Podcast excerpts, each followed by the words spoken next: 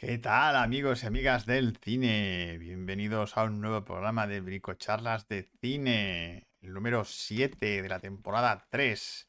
Hoy tenemos un programa muy sangriento, lleno de carnaza. Hoy hablamos de cine gore. Este es un... Bueno, lo hemos elegido entre mi hermano y yo, porque la semana pasada hubo un empate de 4 en, en las votaciones.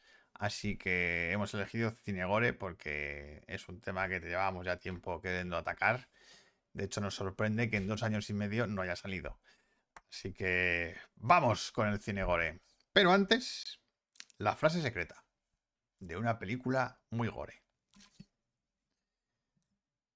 Se llevó a Linda y luego vino a por mí. Se introdujo en mi mano y me la gangrenó. Así que no tuve más remedio que cortármela. ¿De qué película es esta frase? Empezamos. I would like to introduce. Bienvenidos al podcast de Bricocharlas.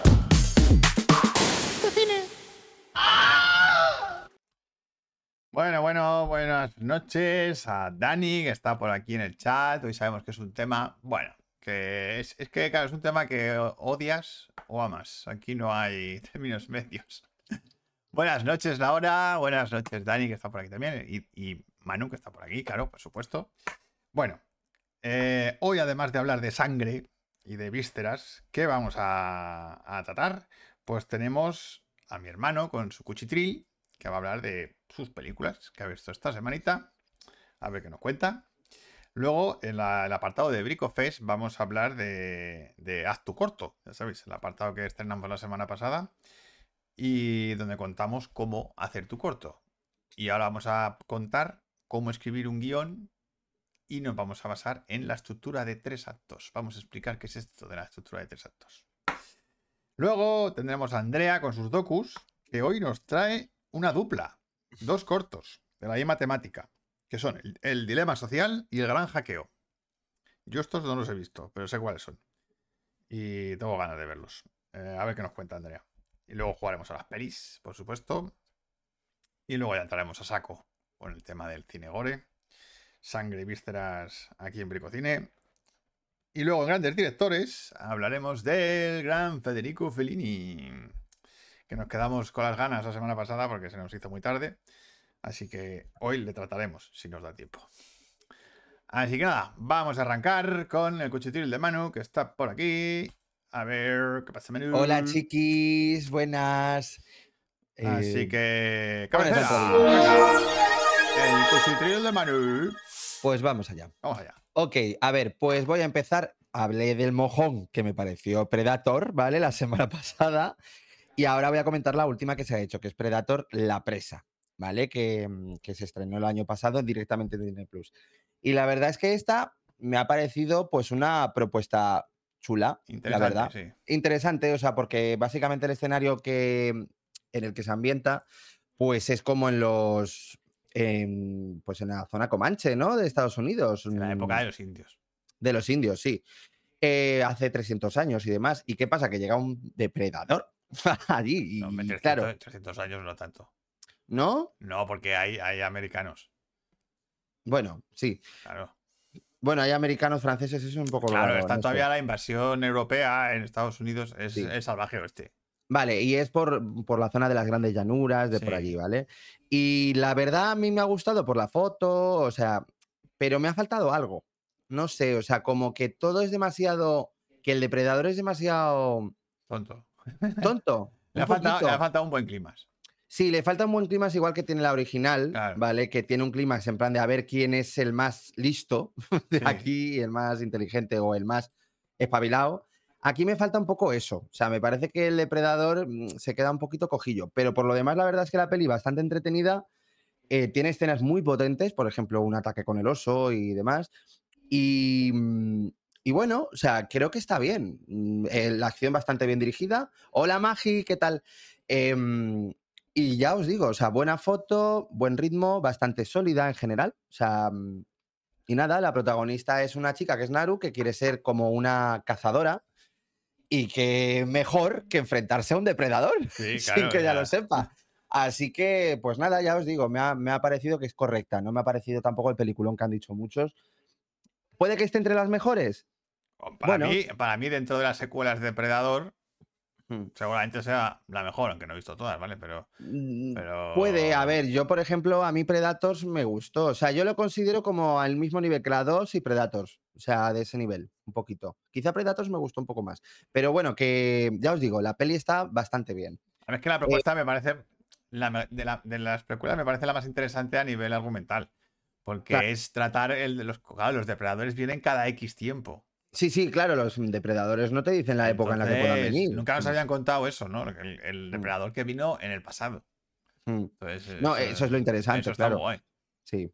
Pero bueno, ya os digo, o sea, me ha gustado. Tampoco me ha parecido la panacea, pero está bien contada, está bien dirigida, eh, está todo bien, demasiado correcto para mi gusto. Me hubiera gustado que se hubiera desmelenado más, Sí. pero por lo demás, bien. Y además es un poco bestia. Un poco gore, sí. Sí, un poquito gore también. Pero bueno, por cierto, está dirigida por Das- eh, Dan Trachtenberg, que es el director de Cloverfield Lane 10, ¿vale? Que es estupendísima esa película. Y ya os digo, bastante bien. La tenéis en Disney Plus. Ok, voy a por la siguiente película. Muerte, muerte, muerte, Badis, Badis, Badis, ¿vale? ¿Cómo que o sea, muerte, el título muerte? Original, el título original es Bodies, Bodies, Bodies. Pero, Pero que aquí la han llamado Muerte, Muerte, Muerte. Jodas. Sí, un poco. Sí, Ya es un poco. Con las Ya estamos con los títulos. Ok, vale, pues es una especie de como de 10 negritos, pero en clave adolescente, ¿vale? Y son un grupo de veinteañeros que se reúnen todos en una casa porque va a venir un huracán y montar una fiesta y de repente una dice, oye, vamos a jugar al juego de bodies, bodies, bodies. Y es como que tienen que simular como un asesinato y a ver quién es el asesino por la casa. El tema está que, bueno, pues ya os imagináis qué pasa. Sí. Así que nada, la peli tiene... A Comedia, ver, comedia romántica, ¿no? no, bueno, a ver, es- eh, pero es como es, eh, comedia también negra. Me falta mm, un poquito más de esta comedia de comedia negra, ¿vale? Porque ya os digo, está en clave adolescente, ¿vale? Con lo cual ellos son insufribles, todos. Sí, sí, sí. sí, sí, no hay quien los aguante. Hola, esa, ¿qué tal? Hello Kitty, dice. Lo tuyo es todo comedia romántica, Manu, total. Y pues esto es un poco comedia. O sea, en realidad es una comedia negra, ¿vale? Que me hubiera gustado que fuera más negra, porque al final se ponen todos a parir. Pero no es una, pero es una comedia, es una comedia involuntaria, no. No, no, comedia involuntaria no. O sea, quiero decirte, adrede, te hace eh, alegre. Ad- Adrede, quiero decir. Adrede, sí, sí, sí, sí, es adrede. O sea, tiene muy mala uva en ciertos momentos, pero me hubiera gustado que hubiera tenido más, porque la peli, pues, eh, va por caminos un poco tópicos, ¿sabes? Pero también quiere jugar con ellos. Por lo tanto, tampoco puedo decir mucho más. Vale. Así que, pues eso, para pasar el rato, está bien, ¿vale? Lo que pasa es que los personajes son bastante insufribles, ya digo. y a ver, mola cuando se echan muchas cosas en cara que dices de su, de su nivel de estupidez. Y dices tu madre mía. Pero bueno, ya os digo, entretenidilla y se puede ver. Buenas noches, Oscar. Eh, siguiente película de la que voy a hablar, pues es una película japonesa, ya empezamos, y se llama Sin Ultraman. ¿Vale? Sin Ultraman eh, está basada en una mm, serie, En la- ¿vale? en un superhéroe japonés. La que la veía, la que veía Shin-Chan. Pues creo que sí. Claro, era la que veía Porque es- Shin-Chan, el Ultraman. Pues Ultraman. Sí. Ultraman, vale, pues básicamente es esto. O sea, es la versión en imagen real de, de- de Ultraman. ¿De acuerdo? Aquí es sin Ultraman. Y, mm, y, joder, la película, la primera mitad, yo estaba flipando. O sea, es una peli de estas de enfrentarse con monstruos, o sea, rollo. mm, ¿Cómo se dice? Mm, Joder, Oscar, esto sí que lo sabes tú. O sea, Sí, lo los de, lo de haikus y los demás. haikus, sí, esto sí. Sí, em, pues la verdad es que muy chula. Sin Ultraman, sí, de los creadores de Sin Godzilla.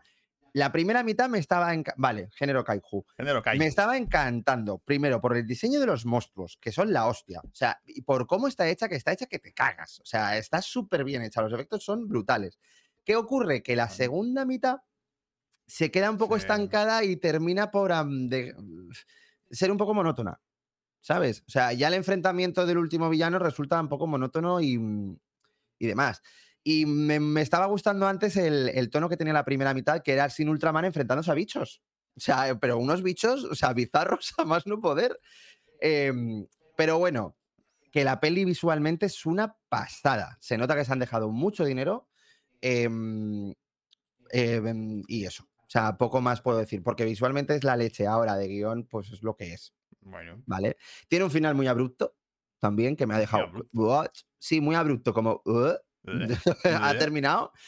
Pero bueno, quiero decirte, mm, se- yo la recomiendo si os gusta el, ro- el género, está muy guay. O sea, y está muy, muy, muy bien hecha.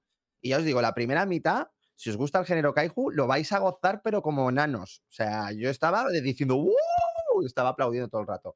Así que, pues, eso, poco más puedo añadir, ¿vale? vale, venga. Eh, eh, muy buenas, vengo buscando carnaza y ofrecer carnaza, por supuesto. Pablete, nos ha jodido. Dices, Ultraman fue originalmente una serie japo de los años 60, super cookie, de los creadores de Ultra Héroe de Shinosuke Nohara. Mira, dice Dani. Shinosuke, sí, Shinosuke vea, joder, Ultraman está todo el rato con Ultraman. Pues, pues eso, sin Ultraman. Muy chuli. ¿Vale? Siguiente película. Pues voy con una peli de Corea del Sur. De Corea del Norte, un poco complicado. Eh, de Corea del Sur. The Round Up. Fuerza Bruta. ¿Vale? Fuerza Em, bruta, aquí está. Eh, que es como una segunda parte, ¿vale? Porque es como una trilogía. Pero, Pero que bueno, que podéis verla. Este hombre parece un tío hinchado. Sí, bueno, es que está hinchado. Es que A ver. Bueno, a ver, lo que mola. parece lo de mola- mentira, o sea, no. No, no, no, no es de mentira, es una mole. Es una mole. Hostias. Eh, bueno, pues me ha parecido un thriller cojonudo de acción. O sea, es un thriller que poco a poco va a más, ¿vale? Que, y, y luego es que una, mm, unas escenas de acción, una tensión, un suspense muy bien manejado, muy bien dirigido, con unos personajes súper carismáticos todos, con un villano que es, un villano muy cabrón, Joder. y que de verdad que entretiene hasta el final, hasta el último minuto. O sea, y además es que los personajes molan mucho, los, los protas, porque son súper simpáticos, caen súper bien. Son policías que, que son súper majos. O sea, y dices, ¡ay, mírales! Y este, el del póster, es una mole, es un superhéroe No, eh, eh, prácticamente. es que parece de mentira. O sea, No, no, es que ese, no, todo el mundo le tiene miedo porque cada vez que pega un puñetazo te manda a la otra esquina. O sea, prácticamente, me- o sea, lo mejor la frase, el eslogan de abajo. La justicia está en sus manos. no, no, no, a ver, bueno, es Literalmente. Sí. A ver, os digo un poco el argumento, ¿vale? Em, pues em, este tío, ¿vale? Se dirige a. Ah, se dirige a Seúl. No, o se dirige a China, no me acuerdo ya. Bueno, a Tailandia, creo, a un país extranjero, ¿vale? Eh, Joder, para extraditar mismo, a un.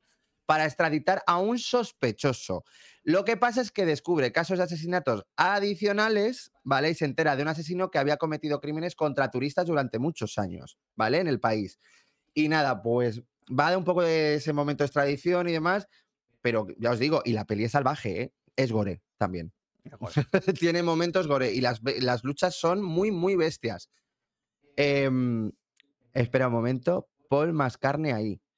Eh, ah, mira, el coreano de todas las películas coreanas, sin excepción, dice Oscar. Este daba mamporros en Train to Busan. Ese es el Ese mismo. es. Ese es. ¿Vale? Esa Eh. cabeza no está proporcionada con su clavícula. Que es verdad, mira la cara, tío. Parece un coreano hecho por IA. Crua- Sí. man. man. Dice de Magi. Em, pues bueno, ya os digo, yo os la recomiendo un montón. Fuerza bruta, de verdad. Es que Muy, muy Parece guay. que está comiendo en el póster. Está, Bueno, la verdad es que come mucho en la peli. pues también, está con o los morros hinchados. No lo sé, pero pues no, es que es así, de verdad. Eh, Y en toda la peli, ¿eh? O sea, no, he- no te mienten, esto no es una IA ni está retocado. Es así el No, no, hombre. es fuerza bruta, lo dice el título. Lo dice el título, no tiene más, ¿vale? Vale, Así que nada, la recomiendo, thriller muy bueno. Es que los coreanos en esto son maravillosos. Siguiente, Sí, siguiente, Que sí, que voy. Siguiente. Coño. Vale, pues voy con La Guerra del Futuro, que es una peli de Hong Kong, Machi. ¿vale? Do- sí, más chinos. Coño, Que, espérate. donde se dejaron mucha, mucha pasta, ¿vale? Los hongkoneses. Y que, a ver, es una mezcla de la invasión de los ladrones de cuerpo con Avatar, con 2012, con Transformers. O sea, es un popurrí Hostia, vaya mezcla, sí. un popurrí que flipas. Mira, a ver, os leo la sinopsis. Cuando un meteorito que transporta una nociva planta, ¿vale? De ahí me recordaba un poco la invasión de los ultracuerpos, se estrella en la Tierra, un escuadrón suicida solo tiene unas horas para salvar su ciudad de la destrucción total. Ya está, Muy bien. no tiene más. Pues eso, peli de, apocalipsis con marcianos, de acción, eh, un poquito de todo. A mí mm, está muy bien hecha, ¿vale? Mm, Pero es genérica tanto que aburre. Aburre muchísimo. Y van mascando bang bang. Dice.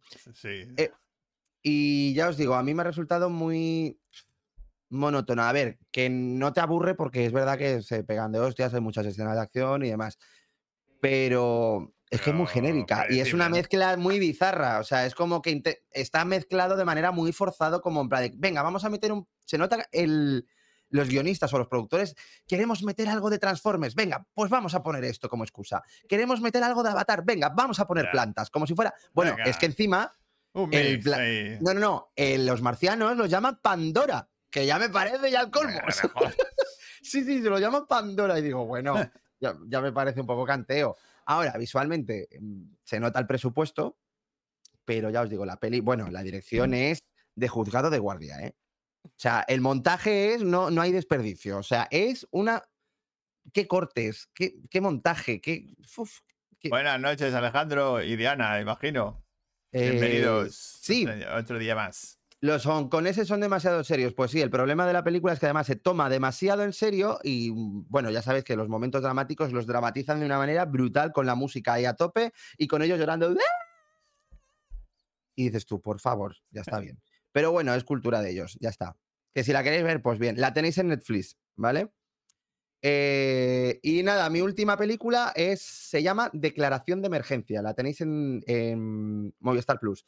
Y es peli de Corea del Sur también, ¿vale? Donde aparece Song Kang-ho, que es fantástico, este actor que es maravilloso. Digo, El de Parásitos. Te deberían de subvencionar, ¿eh? Los coreanos. Ah, ¿Quién? ¿A mí? Sí. A ver, es que los coreanos hacen muy buen cine de thriller y demás. Y nada, esto es un thriller que es, imaginaos, que se inicia una pandemia dentro de un avión. ¿Vale? Vale. Pero una pandemia muy jodida. Imaginaos el COVID, pero a lo bestia. Muy, muy, mucho peor. Eh, y nada, pues, Pues la no, verdad pues es no que. llegan, ¿no? Eh, bueno, pues ese es el tema, pues que tienen que buscar en tiempo récord muchas cosas. Tienen que buscar t- tanto el antídoto como crear un, un, place- un placebo, cualquier cosa. Eh, porque van a, a Estados Unidos, ¿vale? El vuelo es de, de, mm, de Corea a Estados Unidos o algo así. Claro, tienen, o sea, les hace un mareo para los pobres que flipas. Eh, y la verdad es que la peli es muy larga y ese es el mayor problema, porque dura 147 minutos. La primera hora y cuarto o la primera hora y media es cojonuda. O sea, mantiene una tensión, ¿vale?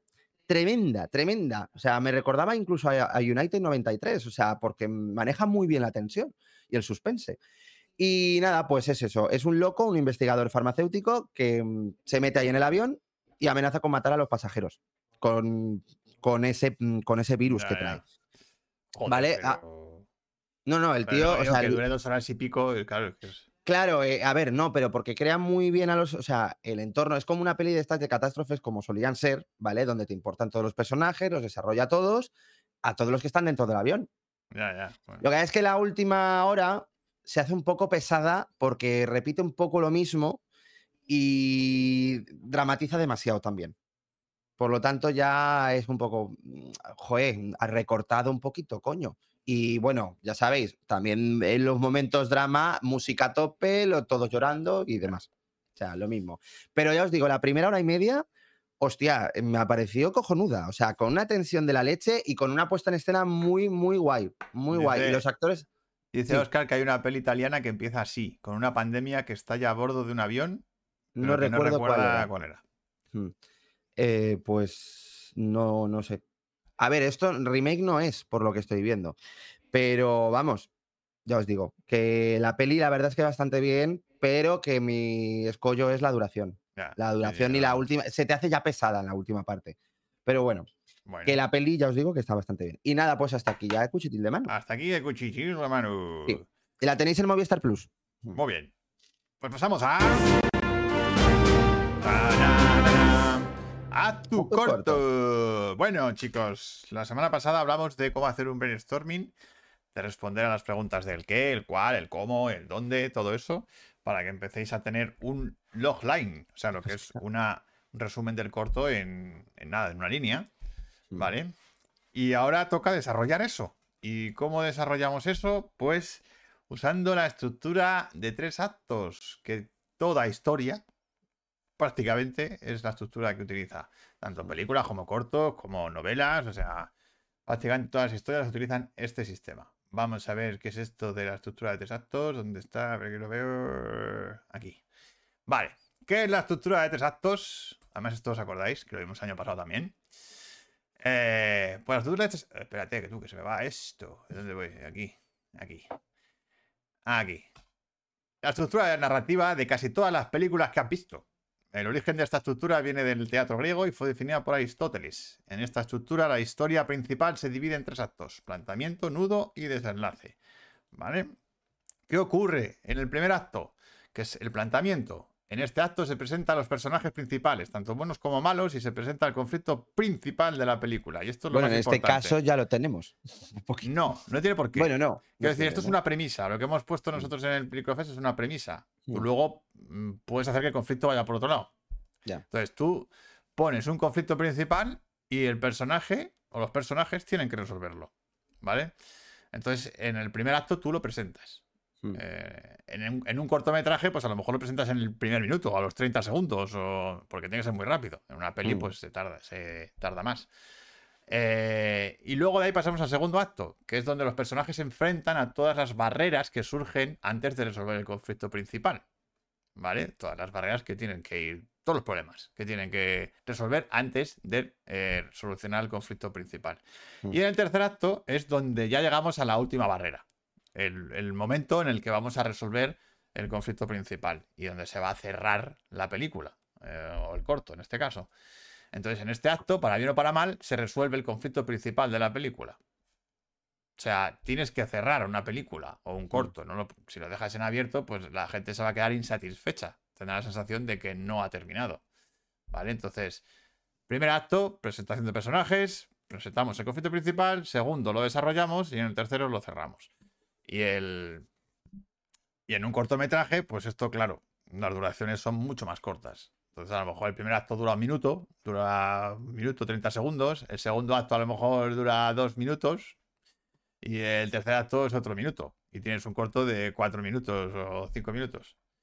¿Vale? Incluso puede haber cortos de 30 segundos que tienen estructura de tres actos. Porque son muy fa. son Mm. instantáneos. Un chiste, por ejemplo, ¿no? Funciona con esta, con esta estructura. Luego, esta estructura tiene puntos de giro, que son los puntos que separan los actos. ¿Vale? Eh, esto, si lo queréis tener de referencia, pues el primer punto de giro es el suceso que separa el primer acto del segundo y suele ser la presentación del conflicto principal o una ampliación de este. En este punto suele ser el límite para presentar personajes principales, sobre todo en los largometrajes. Y el segundo punto de giro es el suceso que separa el segundo acto del tercero y suele ser un suceso que nos acerca, sin remedio, a la resolución del conflicto principal. El clásico enfrentamiento final con el malo y todo este rollo, ¿no? Mm. A partir de este punto, el tiempo para resolver el conflicto suele estar limitado, que es un, también un clásico. Suele haber una cuenta atrás, va a pasar algo que ya es definitivo y que no hay marcha atrás. Y entonces hay una sensación de que nos acercamos al final. ¿Vale? En películas, en cortos no tanto, pero en películas el punto de giro suele estar acompañado de cambios de localización. En cortometraje no tanto, pues simplemente pues porque no hay tiempo para tanto. Eh, y aquí pongo algunos ejemplos de Star Wars, La Nueva Esperanza. Pues bueno, esto ya lo podéis ver. Esto en, cuando el año pasado vimos, vimos la estructura de tres actos, lo podéis buscar en Pricocine y ahí tenéis más ejemplos. Tenemos Star Wars, tenemos Pequeña Miss Sunshine, tenemos El Exorcista, tenemos Joker también, ¿vale? Como ejemplos. Y luego la estructura de datos en películas con personajes paralelos. Pero esto ya lo dejamos porque esto es para largometrajes, no para cortos, ¿vale? Así que ahora lo que tenéis que hacer es eso, estructurar vuestra, vuestra historia en tres actos. Tenéis que tener claro hacia dónde va, o sea, cuál es el conflicto y cómo se va a resolver. Y luego, pues, usando esta estructura, dices, ahora, ¿qué quiero que ocurra en el primer acto? ¿Qué quiero que ocurra en el segundo? ¿Y qué quiero que ocurra en el tercero? ¿Vale? Eh, basándote en, en esto, en el que en el primero se presenta, en el segundo se desarrolla y en el tercero se resuelve. Muy sencillito, pero muy potente. Y así funcionan todas las pelis, ¿eh? Absolutamente, prácticamente todas las pelis de- que, haya- que hayáis visto funcionan con esta estructura. Así que nada, a ponerse a escribir, chicos. Manos a la obra y a ver qué, con qué nos sorprendéis. Mm. Y nada, pues vamos con nuestra querida Andrew, que está por aquí. Eh, una, dos y tres. Bien. Ahora bien, ha pasado, ha ocurrido. Yeah, welcome, Bien. Andrew. Bien. Ya, ya digo, a ver, a ver, a ver. Ya le tenemos cogido el truco a esto. Vale. A ver si entra. eh, pues entonces, dentro cabecera. Los docus de Andrew. Sí, señor. Bueno, hoy nos traes eh, cosas cibernéticas. A ver. Sí, sí, he visto además que esta semana tú estabas también poniendo cosillas como sobre, ¿no? Sobre temas redes Sí, y tal, y, Sí, y me he acordado, y he, mm, bueno, como que me he vuelto a ver estos docus. En realidad, bueno, son dos porque tienen un poco el tema parecido, pero a mí me gustó especialmente el primero, que es el, mm, bueno, el dilema de las redes sociales, creo que Mm. se, se llama así en español, de social, de social dilema, que es de 2020. Lo que pasa es que ya se queda incluso un poco antiguo, claro, todo esto. ya, ya se queda un poco antiguo porque no existía TikTok, no existían, claro. no existían los Claro. reels cuando se hizo esto. Mm. Sí, Eh, pero, pero aún así, da igual. Es el, yo creo que al final el mensaje es el mismo. Sí, sí, sí. De hecho, bueno, y que a ver, en realidad ha pasado solamente cuatro años. Y bueno, es un docu de, bueno, Jeff Orlovsky es el director, yo la verdad que no lo conocía, pero bueno, los protas, eh, es un docu un poco raro de formato porque mezcla el documental con ficción y de hecho hay una parte como ficcionada de, con actores, de hecho uno de los actores es Vincent Kartheiser, creo que no sé cómo se pronuncia, pero este de Mad Men, que sale en Mad Men, bueno, es uno de los actores de Mad Men. Eh, y entonces hay una parte de repente como de ficción, como de una familia, de unos niños, cómo usan las redes, y entonces te va un poco también como, ¿no? A Sí, que- estoy viendo además que uno de los actores es es Skyler Guisondo, que ese yo le vi en la de. Santa Clarita Di- Diet y dije, coñe. Ah, vale, vale, vale. Mm. sí, ese, es el chico, ¿no? Que es Sí, el chico, Así, sí. sí, Por justo. cierto, serie gore. Sí, también Santa. Clarita. Ah, mira, Serie muy, todo muy gore. Total. Mm. Pues es que yo esa no la he visto, porque justo dije, "Mm, Ah, no coño. si me va a dar Pues miedo". muy divertida, ¿eh? Eh, es muy Sí. cachonda, sí, es, de risa. Sí, sí, pero pensaba que no. Mm. Pues, em, bueno, pues por ejemplo, él hace la parte como más ficcionada, pero luego Mm. pues los protas un poco en la parte más docu son pues una serie de testimonios que son todo eh, tra- ex trabajadores de, mm, o sea, son, son expertos de Silicon Valley, todos de tecnológicas y tal, y todos son ex empleados pues de Twitter, Pinterest, Claro. Claro. eh, Google, Facebook, sí. Facebook. De hecho, sale, mm, sale uno que es muy. O sea, que me, me hizo mucha gracia el momento porque sale el inventor del botón de like de Facebook. Hostia, es que ese, ese O sea, fue, ese fue la Hombre. hostia. Mm. Claro, es como la que has liado, La ¿sabes? que has liado, tío. O sea, ese tío Claro. se puede haber quedado un paladito en casa. Claro. Y sobre todo, también mola mucho ver como la perspectiva de ellos de por qué, o sea, la ilusión de cómo inventaban este tipo de cosas y para qué, y cuál era un poco como el fin y luego en lo que ha en derivado, lo que ha ¿no? derivado. Claro. De hecho, uno de, o sea, el que más habla sobre todo es un ex empleado de Google y él, o sea, y él lo que te dice básicamente es, hubo un momento en el que éramos de repente gente de entre 20 y 35 años, eh, claro, mm, eh, en un mundo que era como experimental Mm. y que era otro internet, ¿no? Diferente, y, y de repente ten- y diseñando y manipulando a, a 2.000 millones de personas, pero Claro, cosas es que no lo claro. sabíamos, ¿no? Y es como, wow, o sea, es bastante impresionante.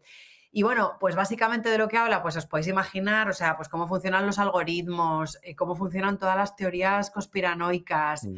Eh, el mundo de la inteligencia artificial que ellos vaticinan como que va un poco a ser lo que domine, que yo pensaba, claro, esto hace cosas si tú supieras. es Claro, o sea, hace cuatro años, fíjate.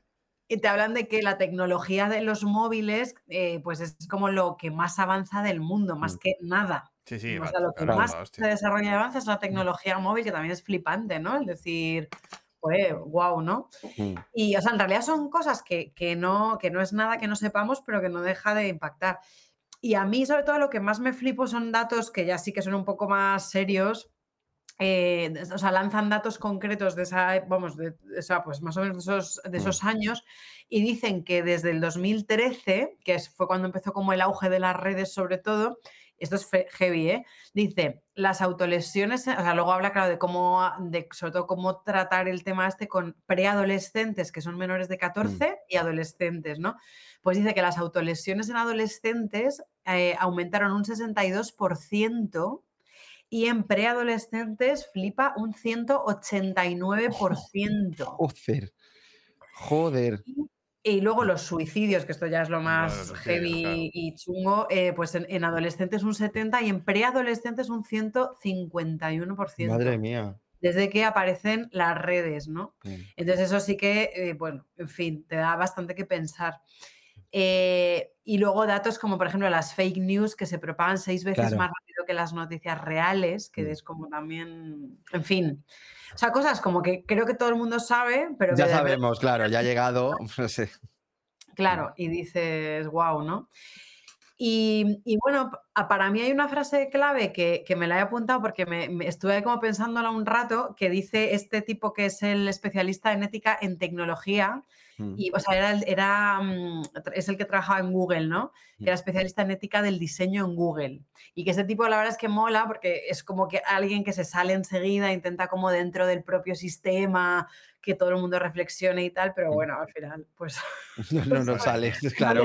muy bien, ¿no? Al final te vas tú. dice una frase que hay que pensarla un poco, pero que es un poco la clave. O sea, el Mm. tío dice, la amen- a ver, es un poco, dice, la amenaza existencial no es la tecnología. La tecnología tiene capacidad de sacar lo peor de la sociedad. Y lo Mm. peor de la sociedad es la amenaza existencial.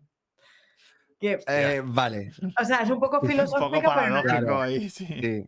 porque es verdad, o sea, es como que él lo que viene a decir es dejar de ir en Mm. contra de la tecnología, ¿no? No, no, Como que es una sí, herramienta. ¿no? Siempre Claro. Exacto, sino como que al final lo que estamos haciendo es que sacamos lo peor del Lo mundo peor del mundo y nosotros mismos somos, claro, dice, o sea, la tecnología crea populismo, desinformación, caos, soledad, aislamiento, y, pero dice, pero eso no es la tecnología, es que la sociedad es así, ¿no? Y como que esta tecnología lo que hace simplemente es como sacar esa mierda. no, hostia. Claro. magnificar todo eso, o sea, extrapolarlo y hacerlo gigantesco. Cuando Exacto. antes era un reducto pequeñito, ahora resulta que ahí puedes impactar a millones de personas. Entonces, Exacto. Es una puta barbaridad, claro. Sí, sí, es terrible. Y bueno, pues no sé, dando así, pues bueno, o sea, es un poco meterte en este mundo Silicon Valley, y entonces, bueno, no sé, dan, o sea, asusta un poco el docu porque, claro, hacen predicciones que al final lo que te das cuenta es que encima todo va peor, ¿no? Que, que Mm. cuatro años atrás cuando se hizo el docu, pero claro, te, te hablan, por ejemplo, de que, claro, de que ahora mismo la carrera por la atención de la gente es lo que hay, o sea, ya ha Mm. empezado y es a saco, ¿no? Que, que todas las leyes van por, muy por detrás de las, Muy por detrás. eh. De Claro. las redes, o sea, las redes avanzan, pero la legislación va muy Claro, por detrás. Mm. Y en todo caso va de la mano de las empresas y a favorecer a las empresas y nunca al usuario, Mm. ¿no? Que eso también. Y luego, claro, eh, hay una cosa también que dicen que a mí me dejó un poco pensando que di- dice, somos la última generación, o sea, nosotros más o menos, o sea, pues La un poco quinta, lo- sí, la última generación generación. analógica. claro, dice, somos los últimos que saben de la existencia de un mundo sin tecnología. Claro. Mm. Y entonces dice, y dice, de repente Chan dice, ¿cómo te despiertas de Matrix si no sabes que estás en Matrix? Claro. Y es como, wow. Claro. Entonces, bueno, en fin, que sí que es verdad que es un poco, da un poco de miedito. Y tiene un mensaje final esta peli, que es un poco así como buenista, que dice, o sea, el tipo este de Google dice, nosotros construimos estas cosas y nosotros tenemos entonces el poder de cambiarlo. cambiarlas, claro. Lo que pasa es que, y claro, sales, terminas de ver el docu y dices, sí, pero claro, Venga. luego piensas, Muy bien. Venga. es- luego piensas, "Mm, todo va a peor. Ahora mismo". Claro. Dices, ahora echas la vista para atrás y dices, No hay joder, optimismo. joder, Claro. no sé yo si hemos ido para bien. Entonces, no sé, yo la verdad que no sé lo que pensáis, pero a mí, o sea, es verdad que tenemos el poder de cambiarlas, pero bueno, por lo que sea no se está haciendo, ¿no? Creo Va que se va a cambiar, poco- pero se va a cambiar demasiado tarde, como siempre. Exacto, Va a ir muy tarde, muy, muy, muy por detrás. claro. Pero es como has dicho, o sea, la legislación o lo que sea va tan detrás, o sea, y demás, que la tecnología va avanzando tanto que no, que no llegas. Pero porque además que el, no impacto, llega, el, es impacto lo que, malo. el impacto que tiene esto al final mm, mm, repercute a medio o largo plazo, no a corto Ya. plazo. Entonces, eh, cuando empiecen a haber problemas serios y Sí, que sí. cuesten dinero, pues entonces ya dirá la gente, oye, a lo mejor hay que hacer leyes. A lo mejor Claro. hay que Bueno, poner mira, límites ¿no? a cosas. en- en estos días precisamente se ha juntado, ¿no? Como gente para pedir que antes de los 16 no se tengan, ¿no? O Móviles. sea, ya, por ejemplo, ya los psicólogos están mu- muy, muy concienciados con este tema, claro. Y están metiendo Mm. presión y ya empiezan a haber mm, terapias exclusivas de esto, de, Mm. de la adicción a los móviles y de los problemas que genera a los, a los pequeños a nivel psicológico. Entonces, Claro. eso está, es que es un problema que acaba de florecer. Entonces, a ver cómo coño lo Ya. gestionamos. Sí, lo que pasa que, bueno, que es verdad, pero no lleva, o sea, lleva ya un tiempo con la tontería. O sea, quiero decir que aquí los datos que os decía antes en realidad se están estudiando desde el 2013, es que lleva- Claro. lleva, Claro, 10 ya, ya va mucho. Claro, pero los Entonces, primeros bueno. problemas psicológicos, a, o sea, los niños que se han criado ya con el móvil desde muy pequeñitos, hasta que no tengan una edad ya más adulta, Claro. no van a tener unos, unos problemas serios. Pero que ya empiezan Sí. a ver, ¿no? De estos niños que no saben hablar bien, que, que se comunican mal porque no han hablado con personas. eh, Claro. O bueno, problemas más heavy como problemas de adicción, ¿no? Ya hay niños ingresados como si fueran adictos. Sí, total, eh, ¿no? Que le quitan el móvil. Claro, decían que la generación Z es la primera que han sido preadolescentes con, el, con Claro. móviles. Con Que móviles. son como los, ¿no? Los que han nacido en torno al 2000, creo, Mm, por ahí. ¿no? Es que Entonces, claro, claro, ahora, mm. ahora los tienen 18 años, 20. Sí, Tienen 20, 20 y claro. algo, sí. 20. claro, y esos, esos han nacido con un móvil, pero con un móvil que todavía no era un iPhone. O sea, no, No, no, bueno, era un Nokia. Era un Nokia, era un Claro. ladrillo. O sea, todavía no es un móvil. Entonces, los Mm. que han nacido ahora, los que, claro, que tienen ahora 10 años o 12, esos son los únicos que ahora han nacido con internet en la mano. Sí. Ya ves, ¿eh? Eh, No, no, asusta un poco. Y bueno, y el otro, así muy rápido, que es el gran hackeo, eh, es, de- es un, es de un año anterior, es del 19, Sí.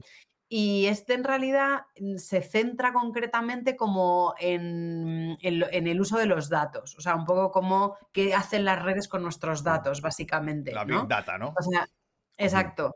Y, y- y entonces arranca un poco a, a partir de un suceso que se dio en el 2018, o sea, como el año anterior, que fue que los datos de, que igual os acordáis, que como que los datos de millones, y- o sea, miles Mm. de usuarios de Facebook, Sí. pues se usaron de forma indebida, se, o sea, influyendo pues en campañas políticas, bueno, concretamente se habla de la de Trump, es que en la el de Claro. Trump, en teoría, Bueno, esa fue- fue medio ilegal.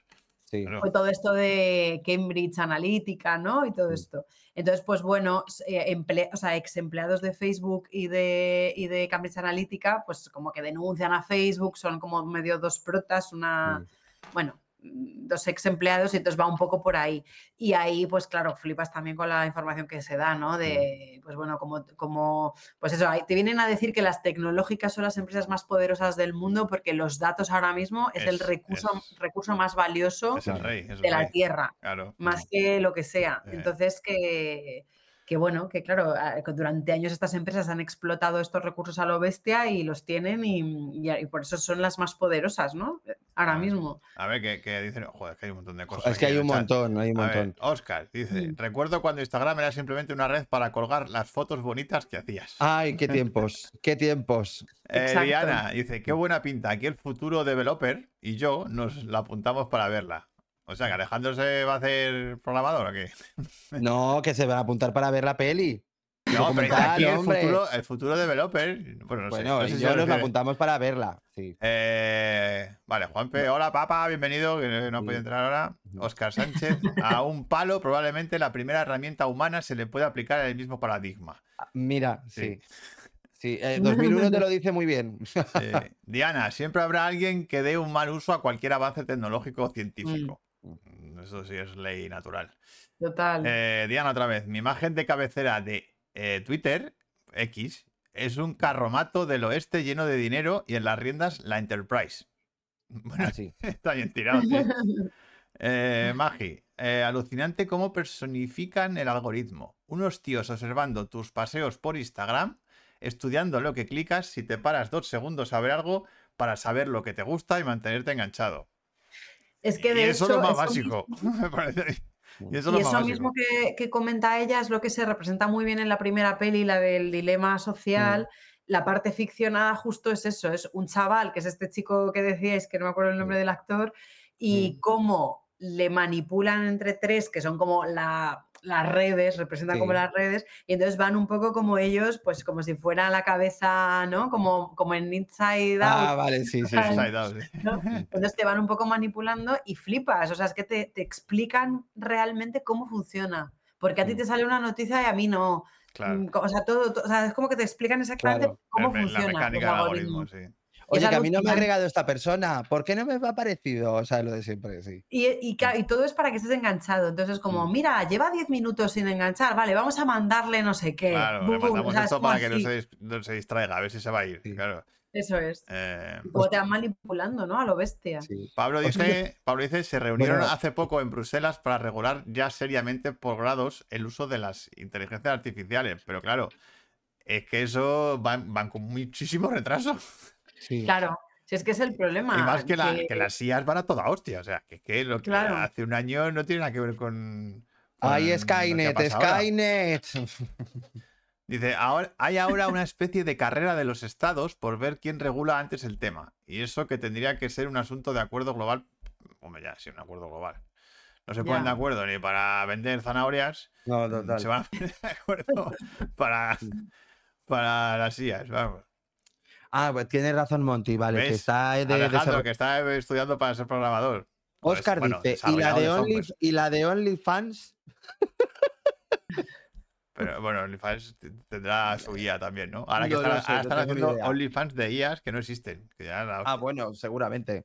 Ah, pues seguro, claro. Sí, claro, sí. claro. Son sí. influencers que no existen. Mm. Pero eso ya pasaba antes, ¿eh? Mm, Y eso, eso, bueno, eso ya lo tratamos nosotros en algún momento.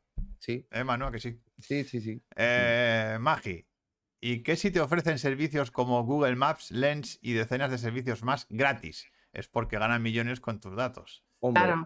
Sí, bueno, claro, es lo que dicen de cuando no sabes qué- cuál es el producto, el producto Claro. eres tú, ¿no? Claro, sí, el- claro.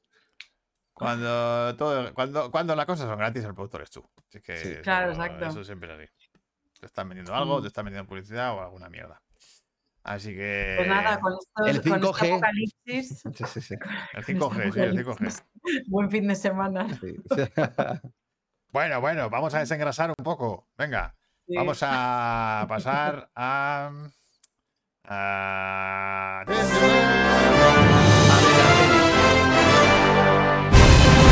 Venga, que jugamos a las pelis.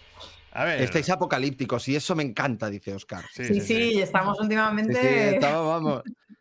Sí, joder, con el Interfestival y armas, esto. eh. jueves. Armas, sí, armas. Em, venga, El siguiente pues traigo algo bonito. te la, paso, te la paso yo a ti, Andrea, Vale. ¿vale? Y yo a Manu. Tú a Manu Vale, y Manu a mí. ok. A ver. Eh, Vale. venga.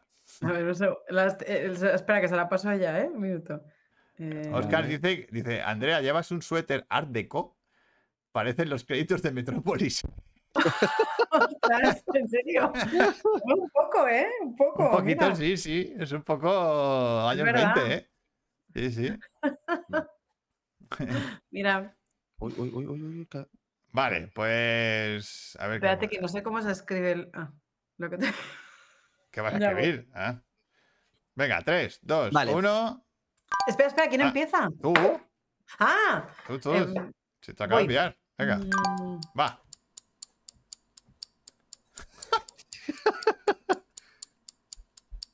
Uy, esto es lo fatal. yo no voy a, abrir- yo no voy a hablar. Mm, Es un poco gore, ¿eh? Pero sí, sí, sí. ¿Quién lo tiene que adivinar? A ver, de Pues momento el- no eh, está diciendo nadie. Eh, Ah. Nadie está diciendo nada. Haz Joder, las cosas. eh. Venga. Mm, Manu, no se te ocurre nada a ti. A ver, yo se me ocurre. eh, chi- chinos, tres, hay tres pelis. Chinos, chinos. Tercera parte. Tres pelis. Trilogía. ¿Trilogía? ¿Con ¿Cómo chinos? que, ¿Cómo que trilogía? No sé, Bueno. tres. Tercera parte. bueno, ¿He sí. visto ¿Qué tres? dices trilogía? Bueno, vale, esto Kill ¡Laura! Bill. Sí, sí, Vale, acepta Kill Bill. Laura. No, pero claro, o sea, son más. Son tres pelis. No, ¿O son dos. No, son Son dos. Estaba dudando si eran tres o dos y de repente pensaba, no, no, pero cuando te ponía tres en realidad te iba, era por tres mujeres, no tres pelis. Pero bueno, Ah, vale. Ostras. Pero tampoco. Ostras. Pero tres mujeres. Muy mal, no, no sé. Yo confío mucho en, en los que os conectáis, que siempre adivináis súper rápido. Oye, joder, Laura, que lleva tres días acertando de seguido. Muy bien, sí. Lauri. Oye, que el mío no ha salido. Pues, Manu, no sé. Mira, háztelo mirar. ¿Cómo que tú has salido? No ha ¿Cómo que no salido ha Kill salido? Bill. No, no, no, A que el ver, tuyo no ha... no, pues es que si tu conexión fallaba, a lo mejor no ha llegado el mensaje. No. Me ha encantado. Enredados 3, algo de espadas. Algo de Y la espadas. Punzel, porque como he hecho así, en plan, no sé. La trilogía de los tres chinos decapitados que se fueron a la peluquería. Eh, y, y- y Magi también, eh, que lo he dicho yo hace un rato. Eh, Laurita, la clave ha sido Bueno, cuando Andrea. ya ese que el chat oficial es el de. El chat oficial es el de la- el directo. No vale otro. Mm. Porque si no, esto es un lío. Pero Eh, ¿dónde hay otro chat? No, No, que- no, no, no, no. Es, que, la gente no le llega el chat cuando lo escriben, tarda. O sea, como cada uno tiene una conexión diferente, pues a veces Claro. llegan antes o después los chats. Y la gente piensa que ha escrito el mensaje y no ha llegado todavía. Pero Magi, ¿cómo Ah. que lo has dicho hace mil? O sea, que no. a- a- aquí tenemos solamente a Laurita. Sí. Eh, Este chat está controlado por la IA. Entonces, siempre es tongo. A ver, que sepáis, siempre siempre es tongo. ¿Vale? Sí, siempre, siempre. Vale, Bueno, pues me toca a mí. eh, Vale. Manu, ¿listo? Espera, que te pongo aquí. Cuenta atrás. Va. Futurama. Futurama. Eh, ¿Espaguetis? Eh, ¡Oh! Eh, ¡Oh! Pero comes, comes. Es una morsa, ¿no? es una morsa. Piratas del Caribe, dice por. No. No. No. no. El chef, eh, algo de comida. Pero, ¿unos pinchos? ¿Unos cuernos? Con. ¿Qué? ¿Qué? ¿Qué hace? ¿Qué hace? Muy bien, muy bien. Hostias, no, no lo pillo. Ya lo ¡Ratatouille! ¡Ratatouille! ¡Ratatouille! Han acertado por aquí. ¡Ah, joder, Ratatouille, coño! Ratatouille. Vale, Hombre, güey. Le ha acertado Alejandro. joder. sí, Ratatouille. Obelix, invasión de Estados Unidos. El silencio de los corderos. los Alien, Cinderella. Ratatouille, sí, Ratatouille. ¿Quién ha ganado? Ha sido. Ha ganado a Alejandro. a- o sea, Diana, ¿no? Bueno, Alejandro o Diana, sí. A ver, Me por encantado. ahí que ha sido Piratas Diana. del Caribe. Sí, porque al principio parecías el malo, el. El del barco. Ah, el, Barbosa. El, Barbosa. sí. Ah, no, el- no, el otro, el de la 2. El David Jones. El David Jones. Vale. Asterix y Obelix ha sido Diana. Parece mentira, Mike. Eh, yo primero. De No, tú por- primero no, papá. Ha sido, ha sido Alex. No me atribuyo la victoria. Asterix y Obelix por la marmita, dice Pablo. Sí, sí, es por la marmita. marmita ahí. Vale. A ver, es que. Venga, me toca. Mira, no te la voy a poner esta. Voy a ser bueno. Porque creo que no la ha visto ni Perry. Hombre, no, Y es claro, famosa. Pon, pon una, pon una que la gente Y es famosa. A ver, Vale, pero te voy a poner. Venga, a ver que me voy a reír un rato. tú, cabrón, me vas a poner siempre en, en- en- en- en un problemas. Espera, espera, espera, espera. que mejor te pongo. A ver. Es que A ver, venga, tío. Hoy, hoy, perdón. Em, venga. Es fácil, ¿eh? Verás. Vete a la mierda. Eh, Es fácil, no es difícil. bueno, sí, claro, a ver. Em, a ver, 3, 2, 1, ¿dónde está el cuento atrás? Verás. Ay, Dios. ¿Qué hacer? ¿Qué hacer? Ah, vale. Ah, un fotógrafo, rodar, rodando, eh, grabar, graba- eh, a ver, pelis, rodar. eh, ¿Qué veo? A ver, nadie pone nada. Ahora. ¿Qué es eso? Un hueso, caníbal. Magi, le ha acertado Magi. Le ha acertado holocausto Magi. Caníbal. Holocausto caníbal. O sea, bueno, me llega a tocar esta vida, vamos. Ay, qué bueno. Oye, claro, lo que pasa es que tú tienes mucho atrezo siempre, tío. Sí, claro. ¿Me puedes explicar por qué tenías un hueso en casa? Por el perro. Por el perro, que es el hueso de Django. Es que Pues eso puede sí. ser el inicio de un true crime, ¿sabes? Claro. Pero, porque me he puesto a mirar a ver qué había, lo único que había alargado era el hueso del perro, que estaba ahí en la cama. Han dicho la ventana indiscreta. eh, bueno, claro, por la cámara. Claro, al principio Retratos de una cámara- obsesión. La noche americana, Oscar. Hostia, holocausto caníbal. Documental gore, sí. Empalado en un hueso. Sí. Ay, Dios. Ese palo de madera de dónde. Que no, que era un hueso. Que no de madera, era es un hueso. de, es un hueso de piel de vaca de, Sí, sí. de mi perro. sí, sí. Ay, qué Bueno, Cabrón, a es la que vaya, joder, vaya Bueno, no era difícil, no era difícil. Hombre, bueno. bueno, bueno. ¿por qué contra Pero el a ver, hueso? porque tiene una imagen, y claro. Porque la imagen es icónica, pero Y la imagen es icónica, sí. a quien haya visto la peli. que, no, Sí. Bueno, el póster ha salido en todos lados. el póster es muy famoso, sí, es verdad. Sí. Pero bueno. Mm. Ay, Es una estaca por si las vampiresas. sí, claro. Bueno, pues hasta aquí hemos chequeado con, con Andrew. Bueno, Así que. venga, os, sigo escuchando. Vale, eh, vale, vale. Ahora viene la sangre, ahora viene el gore. Ahora viene. Ahora viene el holocausto Casquería. Casquería, de la buena. Bueno, Bueno, Andrew, nos hasta luego. luego. Chao. Andrea. A ver dónde está aquí. Vale, pues ahora nosotros nos vamos con el tema de hoy. Hoy hablamos de como se diga en inglés. Que por cierto, gore significa sangre. ¿Tú eso lo sabías, Manu? ¿Cómo? Gore Ah, significa sangre. significa sangre. Ah. Bueno, significa también cornada. Pero. O así como sí, cornada. eh, pero. Pero de ahí viene, claro. Porque es otra manera de decir sangre. Ah, Además vale, de vale, blood, eh, es, pues eso, sangre. Sangre, sangrecita. Eh, Así. Bueno, cine gore. Vale. A cine ver. de vísceras, cine de. Casquería. casquería. eh, Se ha estado documentando Oscar para este programa. Y no ha sido, encom- eh, no ha sido capaz de encontrar ninguna excusa para mencionar a Pili Mili. No puedes. nada. No puedes.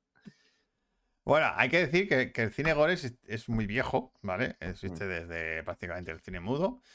Y es verdad que tuvo una época donde no se hacía porque el código Hays, ya estamos otra vez con el tema del código, pues el código Hays lo prohibía.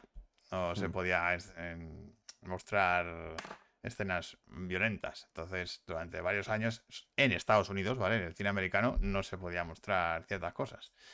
De ahí lo Eh, de películas pre-code. Pre-code es de pre- pre- pre-código. Precódigo ¿vale? En, en las películas Precode sí que había violencia eh, y se mostraba sin ningún filtro. Y, en, y a partir de los años 30 hasta los años 60 y algo, pues en Estados Unidos estuvo prohibido. Y, el, y creo que también eso, es- eso lo que ocurrió es que cuando se quitó el código Hays, hubo como una explosión de violencia y sexo y drogas, y que Mm. era lo que estaba prohibido por el código Hays. Y claro, en Estados Unidos empezó a producirse un montón de películas de ese tipo. Y yo creo que la explosión vino ya. el- el- la cúspide fue en los 80. Sí. Yo creo que los jóvenes que habían mascado. Bueno, empezó en los 70, final. Yo creo que en los 70 ya No, eh, empezó. di- digo, no, digo la cúspide. la cúspide, Empezó sí. antes, empezó antes, pero yo creo que los jóvenes que se habían criado viendo películas de los años 60, 70 que ya eran violentas, Mm. en los 80 dijeron, venga, Venga, a saco Paco. vamos a tirar la casa por la ventana. Vamos a saco Paco. Y bueno, pues hay de todo. Es un género muy discutido, porque es- claro. ¿Hasta qué punto? ¿Hasta qué límite? ¿Hasta dónde se puede llegar con el cine gore? Eh, hmm, La explotación clásica de USA, ¿no? Dice Pablo. exactamente. Mm. exactamente. Eh, bueno, yo voy a. Yo voy a decir Sí. mis tres, ¿vale? Tú vas a decir tus tres y luego habrá un Sí. listado tremendo porque hay un montón. Y, y bueno, eh, empiezas tú, venga. Venga, pues voy a empezar por Bueno, mi y, número vosot- 3. y la de- y los de Y vosotros, y vosotros, mencionad vuestras pelis gore, chiquis. decir si cuáles habéis visto, si habéis visto el Claro. cine gore, si os mola, si no os mola. Claro, si- si nos mola. O sea, vale. Eh, pues yo voy a empezar por mi número 3 y es una peli que no es muy conocida, ¿vale? El director es Sion Sono y es, eh, es de Japón, es japonesa esta peli. Me sorprendió muchísimo. Es una peli de. Es de las pocas ocasiones donde yo, su primera hora, me pareció un coñazo infernal. Un coñazo insufrible. O bueno, su primera hora y media. A ver, no insufrible tampoco, pero digo, hostia, que lenta, que lenta, que lenta. Vale, os cuento un poco el argumento, ¿de acuerdo? Eh, Samoto, ¿vale? Tiene una pequeña tienda de peces tropicales que le permite una aburrida pero estable vida. Vale, pues esa hora y media es ver eso. Es eso, ¿no? ¿Vale? La vida aburrida. Luego tiene una segunda esposa que no se lleva muy bien con su hija tampoco y eso le preocupa.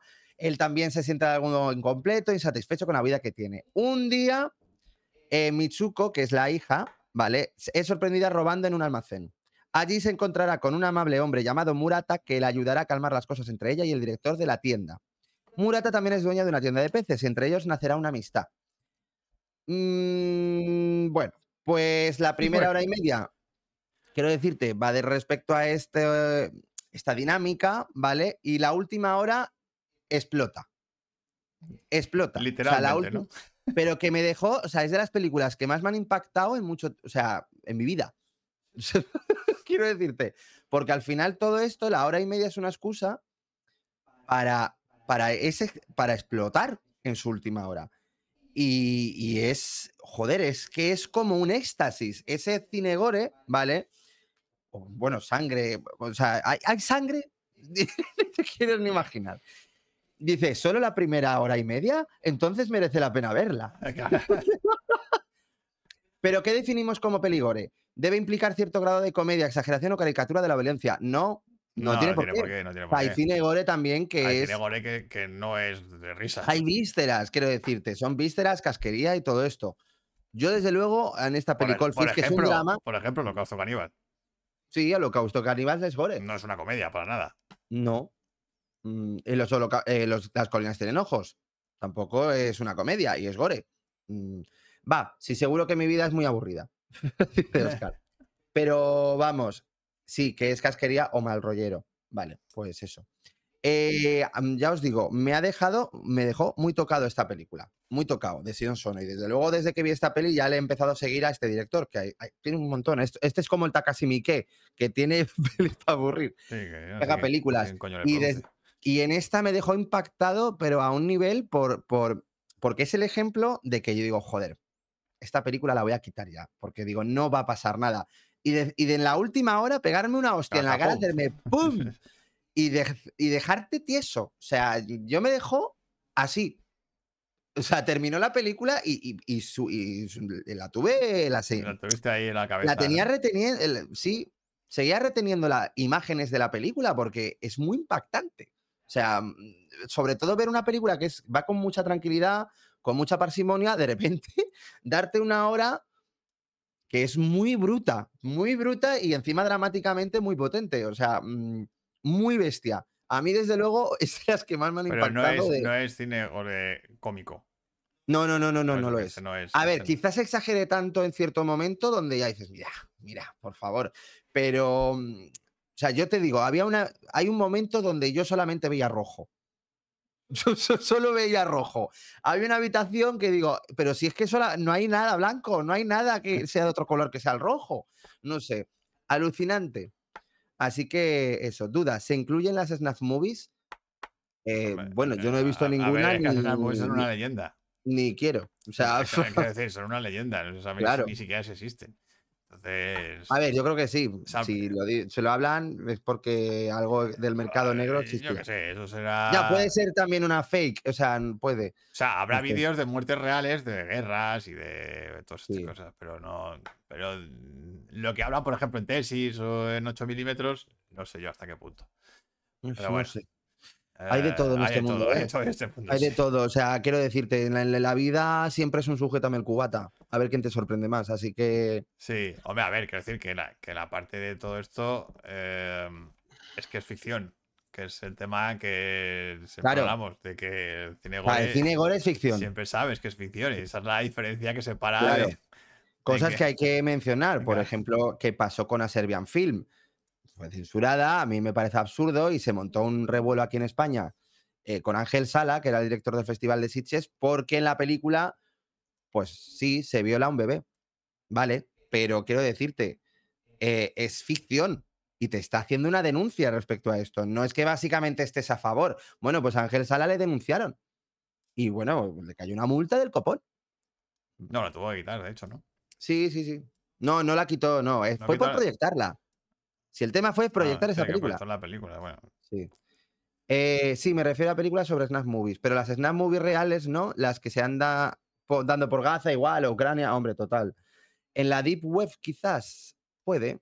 Un saludo a Gore Vidal, el escritor y ensayista, y a Al Gore, expresidente de los... Ah, ¡Qué tonto! el vicepresidente de los Estados Unidos que nos estará viendo, por supuesto. A ver, Eh, que, Holocausto Oscar, ca- que Oscar ha dicho, mira, desde finales de los 50 en Reino Unido, la Hammer Films presentó a los británicos un cine sórdido, morboso, retorcido y sexual, no exento de casquería, que era todas las pelis de la Hammer. No Claro. eran tan gores, ¿vale? No eran tan gores. Pero tenían su tenían su rollito, sí. Hombre, escandalizaba en su momento. en su su momento época. sí era heavy. Sí. Ahora las Vale. y te parece un poco de risa, pero, pero sí, sí. Pues eso, siempre catalogando eh, ficción para todo esto. Y Miguel, pues Claro. eso, ya he dicho mi película, mi número 3. claro, Goldfish. Magi dice, bueno, Holocausto Caníbal te lo venden como un docu real. Claro, pero igual que la bruja de Blair. Pero eh, claro, ahí jugaron con la, con la falsa realidad con ficción. Bueno, que tuvieron que ir a juicio para Tuvieron que ir a demostrarlo. ¿eh? para demostrar que el director Que los actores estaban vivos. demostró que los actores estaban vivos y que no había pasado nada. Si lo que les Eh, cayó el puro fue, que es la mierda del holocausto caníbal, es que mataron animales de verdad. Es que lo que subo, lo que subo en esa peli fue tortura animal. Sí. Y, Es que lo ves, a mí me pareció y eso horrible. es horrible. O sea, esa parte es horrible. Entonces, eso no. Eso no, no. No. No, no se puede permitir. Eh, entonces, el... mi primera peli de las tres es española. A ver, a ver, a ver por dónde. A ver, que aquí va a crear polémica. Es española. Y porque para mí es uno de los padres del cine gore. Y es El perro andaluz. De Buñuel. El señor Luis Buñuel. ¿Vale? A mí, yo cuando vi El perro andaluz, dije, hostias, esto es el protocine gore. No es una peli gore al uso, Gore no lo es. Pero tiene escenas Que son, que son la madre y la esencia de cualquier película de cine gore. Sobre Muy todo, gráfico. Sobre todo la del ojo y sobre Mm. todo y la del perro. La del perro descuartizado donde se le comen los gusanos y tal. Entonces, o sea, esas dos escenas para mí es cine gore eh, que además lo que intenta es generar la sensación de asco. O sea, de dar grima. Que es lo Sí. que busca el, el cine gore muchas veces. Entonces, creo que en El perro andaluz está la esencia del Mm. cine gore. O sea, lo de la cuchilla con el ojo, tío, eso. No, a ver, cierras los ojos eh, siempre. o no- sea, no- eso no. O sea, en cualquier película de cine gore te- sería su, su escena cumbre. O sea, en, Sí. en muchas películas de cine gore sería la escena Sí. cumbre. Y encima cortarlo con una cuchilla. Con una cuchilla, claro. O sea, es que, es que solo pensarlo te da. Uh, Entonces es. es, eh, Yo cuando la vi, para mí fue. Me recordó eso, fue como, hostia, esto es cine gore. Ujú. Claro, yo, yo mm, el Andaluz la vi ya cuando había visto mucho cine. Entonces, el- me sorprendió mucho. Que era una peli del año 23, creo que es. eh, muda, española, además, Del surrealismo. del surrealismo, sa- sa- sal- salga esto. O sea, Del 29, del 29. Había mucho de gore también, porque me acuerdo que también había cosas muy sexuales y que el tío babeaba. Y, o sea, era, Yo era- que no me acuerdo, yo hace mucho que lo vi. había muchas cosas. A ver, no es tampoco un corto, porque al final y al cabo es un mediometraje corto, que me gu- gustaría volver a ver. O sea, porque no te crea, o sea, es fascinante, pero uff, qué imágenes. No, claro, son, son, es que es, es- de eso se basa. Es Mm. cine surrealista puro. Sí. Y, y- pero es muy fa- es fascinante. O sea, yo, yo, yo diría que te la volvieras a ver, ¿eh? Vale, Un vale. poquito. Porque hay cosas ahí que dices, wow, incluso, incluso te preguntas cómo coño lo ha hecho, ¿no? En, En esa- incluso lo del ojo, mucha gente se pregunta, ¿cómo cojones ¿Cómo lo ha está hecho? hecho? no? Mm, ¿Cómo coño lo ha hecho? Sí, sí, total. Habría que creo que usaron el ojo de una vaca muerta, pero, pero ojito, o sea, es tela. Entonces, para mí, esa es la primera película que tiene la esencia gore. La esencia Porque gore. la busca. Porque lo que está buscando es esa sensación de asco, de casquería. de- Claro, eh, a ver, dice Pablo, ¿cuál dirías que es la primera interpretada como gore? Oscar te lo podría decir. No, como, pero gore, creo, como gore creo que es la de. Es una de los 70, que de, Luis. ¿De los este, qué? De los 70. De. Ah, como gore, gore, gore. Como, con con Vale. la etiqueta de gore. De ¿vale? gore. Eh, creo Lucio Fulci o no, Romero. No, a ver, eh. Romero quizá también un, Un tal poco con Luis. la noche. Un tal Luis. Y bueno, Romero es de los Pues, pioneros. eh, ¿Quién? Luis, Luis, que Luis Buñuel. No, yo también qué- me lo pregunto, no sé Pablo. qué Luis. Ese. Hersen Gordon Ah. Luis. Con Bloodfish. Ah. Esa, Bloodfish. Blood Fist. Eso. Esa, esa. Esa es la que se considera un poco la madre de todo el cine gore. Vale. eh, moderno, por decirlo, por decirlo así. Tiene Mm. gore moderno. Porque en el cine mudo se hacían cosas gores. O sea, yo he visto en las pelis de Griffith había descuartizaciones de manos y de cabezas. O sea, Mm. en las peleas. Y- Pero eran escenas concretas. No era una peli dedicada a eso. ¿Vale? Mm. Entonces, bueno, mi primera es El perro andaluz. El perro andaluz. Vale. Pues voy con mi segunda. Vale. Eh, mi segunda, yo ya empiezo al cine gore que me gusta, que nos gusta a nosotros y a todos los de aquí. Eh, yo voy, mi segunda es, lo voy a poner, El Vengador Tóxico. Peli gore, muy, muy divertida, pero que muy gore también, pero bueno, que es también es como un, muy macarra, pero también crea un subgénero que es el cine troma. ¿Vale? Claro, es que es un subgénero también. Es que es un el subgénero. gore es, que mm, Es son que el muchos, gore pero- tiene- luego tiene sus géneros dentro. esa troma ahí, claro. O sea, quiero decir, es una peli que es muy macarra porque está hecha con dos duros, pero que funciona que te cagas. O sea, es divertidísima. O sea, yo de verdad que me esperaba, digo, bueno, voy a ver una peli cutre o lo que sea. No, no, es que es muy divertida. O sea, muy entretenida y funciona genial. Y el gore, o sea, el gore es fantástico. O sea, el gore está expuesto de manera comedia y de manera catártica. O sea, para que tú aplaudas como un, Claro, como un obseso ahí. ¡ah! O sea, total. Mira, ya empiezan a decir, tu madre se ha comido a mi perro. Dicen, troma, troma. O algo así. Eh, o algo así. Vale, Basket Case, también. Subgénero de cine cutre que encandila. Sí, es verdad, Pablo, encandila el troma. ¿Qué es eso de troma? Explíquennos. Pues lo acaba de definir Pablo muy bien. Subgénero de cine cutre que encandila. Es que no tiene más. Bueno, que sepáis que em, del cine troma, el que era experto, es el James Gunn, que es el director de Guardianes de la Galaxia. Ese era experto de cine troma. Pero el cine, troma, acabado. el cine troma siempre está relacionado con el Vengador Tóxico. Sueles, no, no tiene no? por qué. Porque, por ejemplo, hay que- como Tromeo y Julieta. O sea, mm, puede haber bastantes de cine troma. ¿Vale? Pero el Vengador Tóxico creo que fue la pionera respecto a este subgénero. Así que sí. Mm. Saló tiene sus escenas gore también. A ver, gore o desagradable. Bueno, a ver, Saló no la he visto. Yo no la he visto. puedo- yo no la he visto. puedo decir. Sé que es muy desagradable. Pero, supongo es- que será muy desagradable. No sé si es bestia de casquería, no lo sé. Saló es muy gore, vale, si lo dice. Vale, Oscar. Sobreactuado además. El cien pies humano. ¿Cuál? El cien pies humano. ¿Cuál? Pero, ah, ojo, el cien pies humano, la 1, no es gore. O sea, em, no se ve. El concepto es gore, pero no se ve nada. La 2 ya sí que es gore em, y muy, muy gráfica. Pero la primera de verdad que no lo es. Es alucinante, ¿eh? Lo- o sea, a mí el cien pies humano, yo por eso no la considero como cine gore. Yo es que no, la no la he visto. entonces no- Es que no, a ver, que no se ve nada más que la imagen. El concepto sí es gore, pero no es, no, visualmente no lo es. Eh, es muy desagradable, pero no, Pero no por lo que se yo ve. sí la metería dentro del cine gore porque su base, su concepto, Sí, su base sí, el su concepto, concepto es, es gore. Claro, pero no se ve, es que de verdad que no se ve Aunque nada. no se vea nada, pero su concepto es muy gore. Entonces, sí lo, sí lo pondría dentro del género. ¿Qué lees? ¿Qué? No, Es que me ha mandado Oscar una cosa muy interesante, que es película Mondo. Una película Mondo es una película que forma parte de un género de películas documentales, eh, algunas veces parecidas a los documentales de ficción, representando temas y escenas sensacionalistas. Documentary. Se llama. Ostras, No, qué eso fuerte. es documentary. eso es otro- eso es No, otro- no, no, shock Ah, documentary. Ah, Documentary. Ah. Tromeo y Julieta, sí que de verdad, de verdad. Vale. eh, una productora de base, sobreactuado además. No, claro, es que es una productora de base. a ver, es que Troma, ese nombre de la productora. Claro, ahí está el O tema. sea, una productora que, que era un género ella misma. Sí.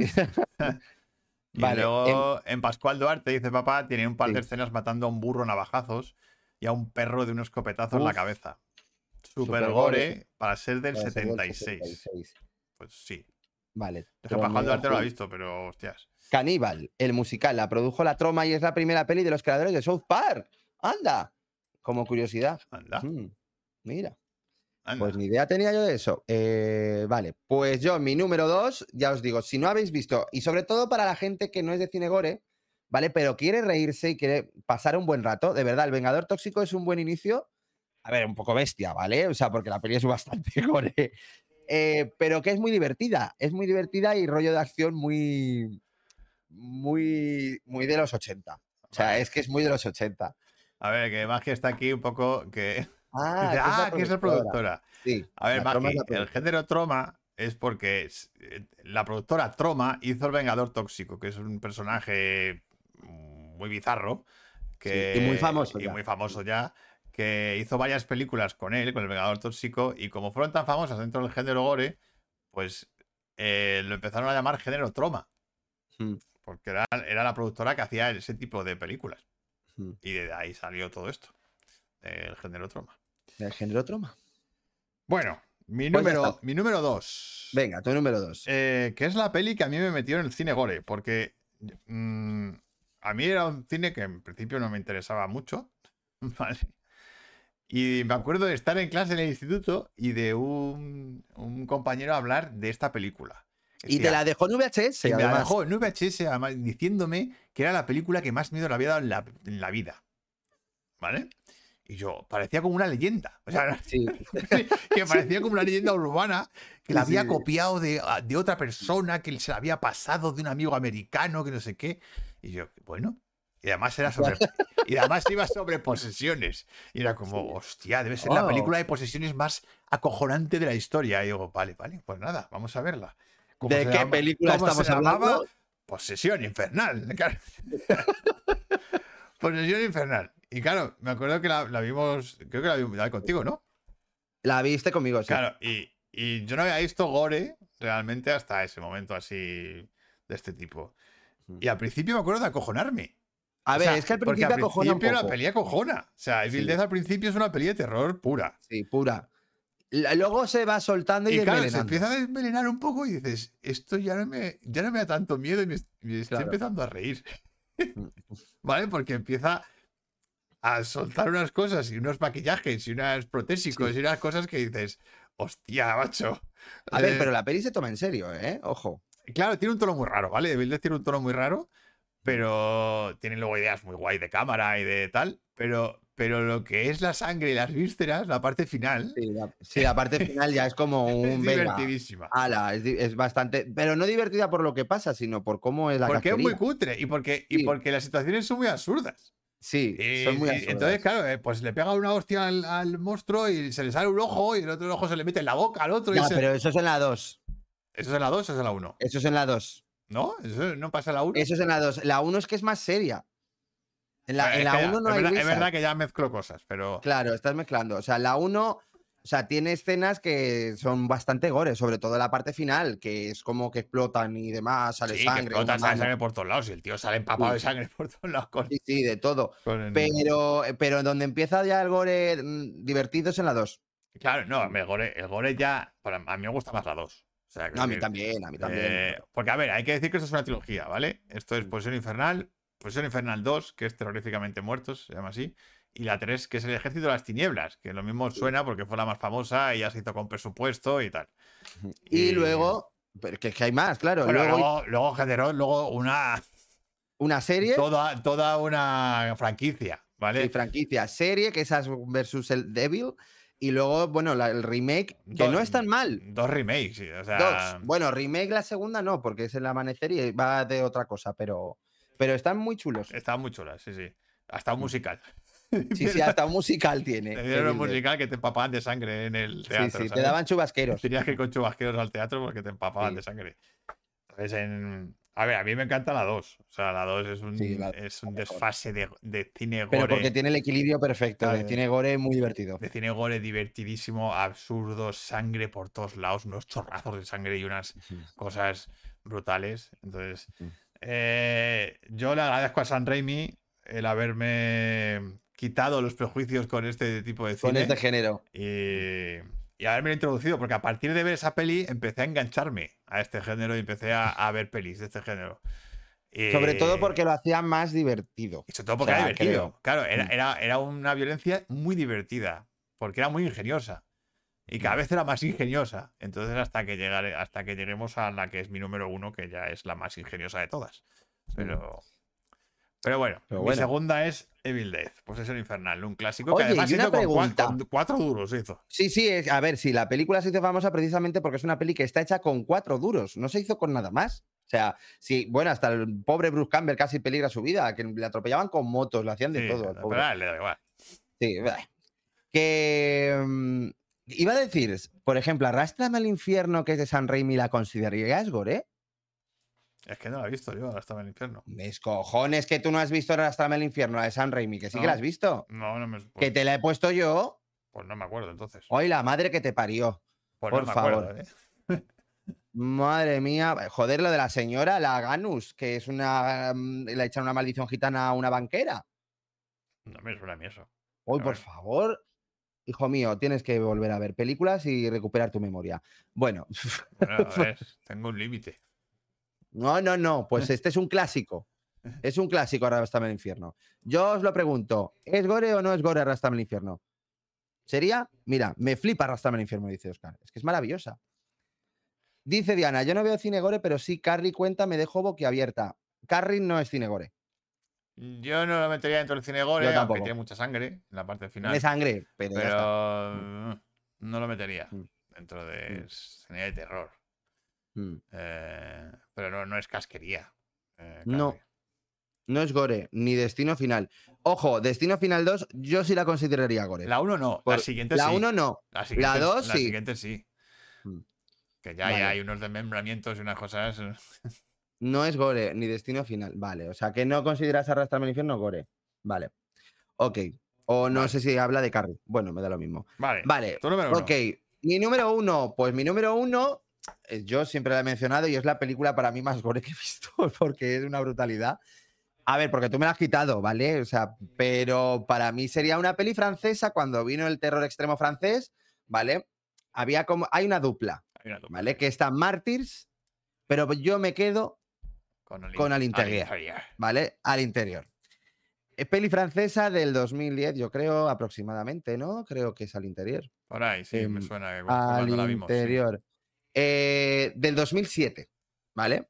Y es una peli que dura 75 minutos, que va directa al grano, y, pero que es bestia y con vísceras y con sangre, pero a punta pala. Es, es una lucha de supervivencia, ¿vale? Con una psycho killer mm, muy caputa, Muy hija de puta, muy sí. hija de puta Pero muy hija de puta. muy hija de puta que quiere, quiere el bebé de una persona embarazada. Bueno, pues yo no digo nada de lo que pasa ahí. O sea, quiero decirte, la película arranca a partir de los primeros 20 minutos, media hora, y de ahí no te suelta. O sea, es un desfile y una fiesta de esta sangre. No sé yo, O sea- no sé yo si ha soltado un spoiler, pero bueno, ¿Por qué? no lo sé. No, es una fiesta de la sangre, dicho. No, digo lo de la historia. No, solamente que básicamente quiere Tú Quiere- no sabes qué quiere ella. Hombre, quiero decirte, pero básicamente quiere, mm, se lo dice nada más esto, Sí. que la volví a ver, ¿eh? Ah, no, no, es que no. no, es Quiero que, a ver, decirte. claro, yo la vi hace mucho, pero. Vale, la volví a ver. mm, spoiler no he dicho, o sea, Vale, es vale. el objetivo. Vale, vale. Em, así que es eso, ya os digo, muy, muy guay esta película y muy gore, muy gore, que te lo puede decir mi hermano. A mi hermano incluso no pudo con ella. No, yo la vi, la terminé de ver, pero. Pero no me gustó lo que estaba viendo. O sea, no, no, no fue una peli que disfrutara. no es, a ver, no es una peli gore de risas. No es una ¿vale? peli No- de divertirte. No, no es divertida, es rollo seria. Es terror muy extremo desagradable. francés. La parte Eh, final claro. es muy desagradable. es muy, muy bestia, ¿vale? Lo que pasa es que me parece que la película adopta ese tono todo el rato de ser más bestia, a ver, a ver, a ver qué bestialidad te hago más.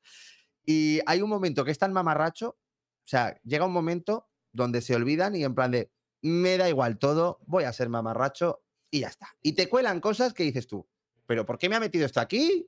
Em, que no tiene ningún tipo de sentido, pero, pero yo compro, porque como se ha desmelenado, ha dicho, venga, que sea lo que Dios quiera, que me pongan sangre, que me pongan vísceras, que me pongan de todo en esta, en esta lucha de cuerpo a cuerpo. Así que, pues nada, al interior, chicos, Está bien, bueno. Yo, al interior. me cuesta mucho esa peli. A mí. A mí ya te digo que no. O sea, yo la disfruto muchísimo. Me parece una peligore de, de top. No, no, para ya- mí es ya sí, uno. o sea, es que me parece lo de los. de las número uno, pero. Para mí, de Cinegore es de los número uno. O sea, brutal. No, no, a ver, a nivel de brutalidad y a nivel de, de sensaciones de desagradable, Mm. uf, pocas pelis me han hecho pasar mm, mal rato, ¿eh? Como esa. No, no, no, es que te hace pasar mal rato, pero hay un momento donde ya te. Es como, guau, guau, guau. O sea, que la peli incluso no se toma tan en serio. O sea, es como. No lo sé, a lo mejor yo la parte final la viví muy en serio, o sea, no, no lo sé. Pero, Puede, puede, Pero, pero hostia. Mm. Es que es muy, muy bestia. Muy bruta, es muy burra. Es Es muy, burra, burra. es muy burra. Mm. Sí, sí. Ah, y muy retorcida. Mm. la historia. Muy, muy retorcida la historia, tío. Pero bueno. Yo me voy al otro extremo. Sí. O sea, mi número uno, ya la habéis nombrado ver. muchos por aquí, claro, pero Sí. es que. Pero es que eh, es la número es que es la uno. puto es número que es la uno. número uno. Que tenga casi, que tiene 35 años. A ver, es del 90 y. Es del 91, por ahí. Sí. Y no se ha vuelto. Es que no se ha superado. No, yo creo que no. He visto nada parecido. Y estamos hablando de la puta joya de Peter Jackson, de nuestro querido Peter Jackson, del Señor de los Anillos. Que es el. Empezó haciendo cinegore y tocó techo con esta. Sí, pero tocó techo, ¿eh? Pero to- techo, o sea, a unos niveles. Techo, eh, techo. brutales. Se monta una peli de zombies eh, donde activa toda la creatividad a favor del gore. Sí, entonces, todo lo que se te puede ocurrir de casquería, en plan, vamos a jugar, sí, sí, vamos, a pasárnoslo bien. Y a Está. Pues si le meto un brazo por la boca a un este, ¿qué pasaría? Y si le meto una bombilla por el ojo, Sí, sí, o sí. sea, todo lo que se te pueda ocurrir, lo hacen. sí, todo. Incluso va más allá. O sea, Y si le doy de comer por el cuello. si lo digo, o sea, o sea, a mí la, bueno, la escena de, de la comida de los zombies, la cena la escena de la comida de los zombies es antológica. es, sea, es es- tremenda. Es la puta hostia. Y además todo con humor. Sí. Todo con, siempre con un humor Y con negro. mucho, mucho ingenio. con mucho humor negro, con, un- con muchísimo ingenio, con unas ideas de protésicos, de, de maquillaje.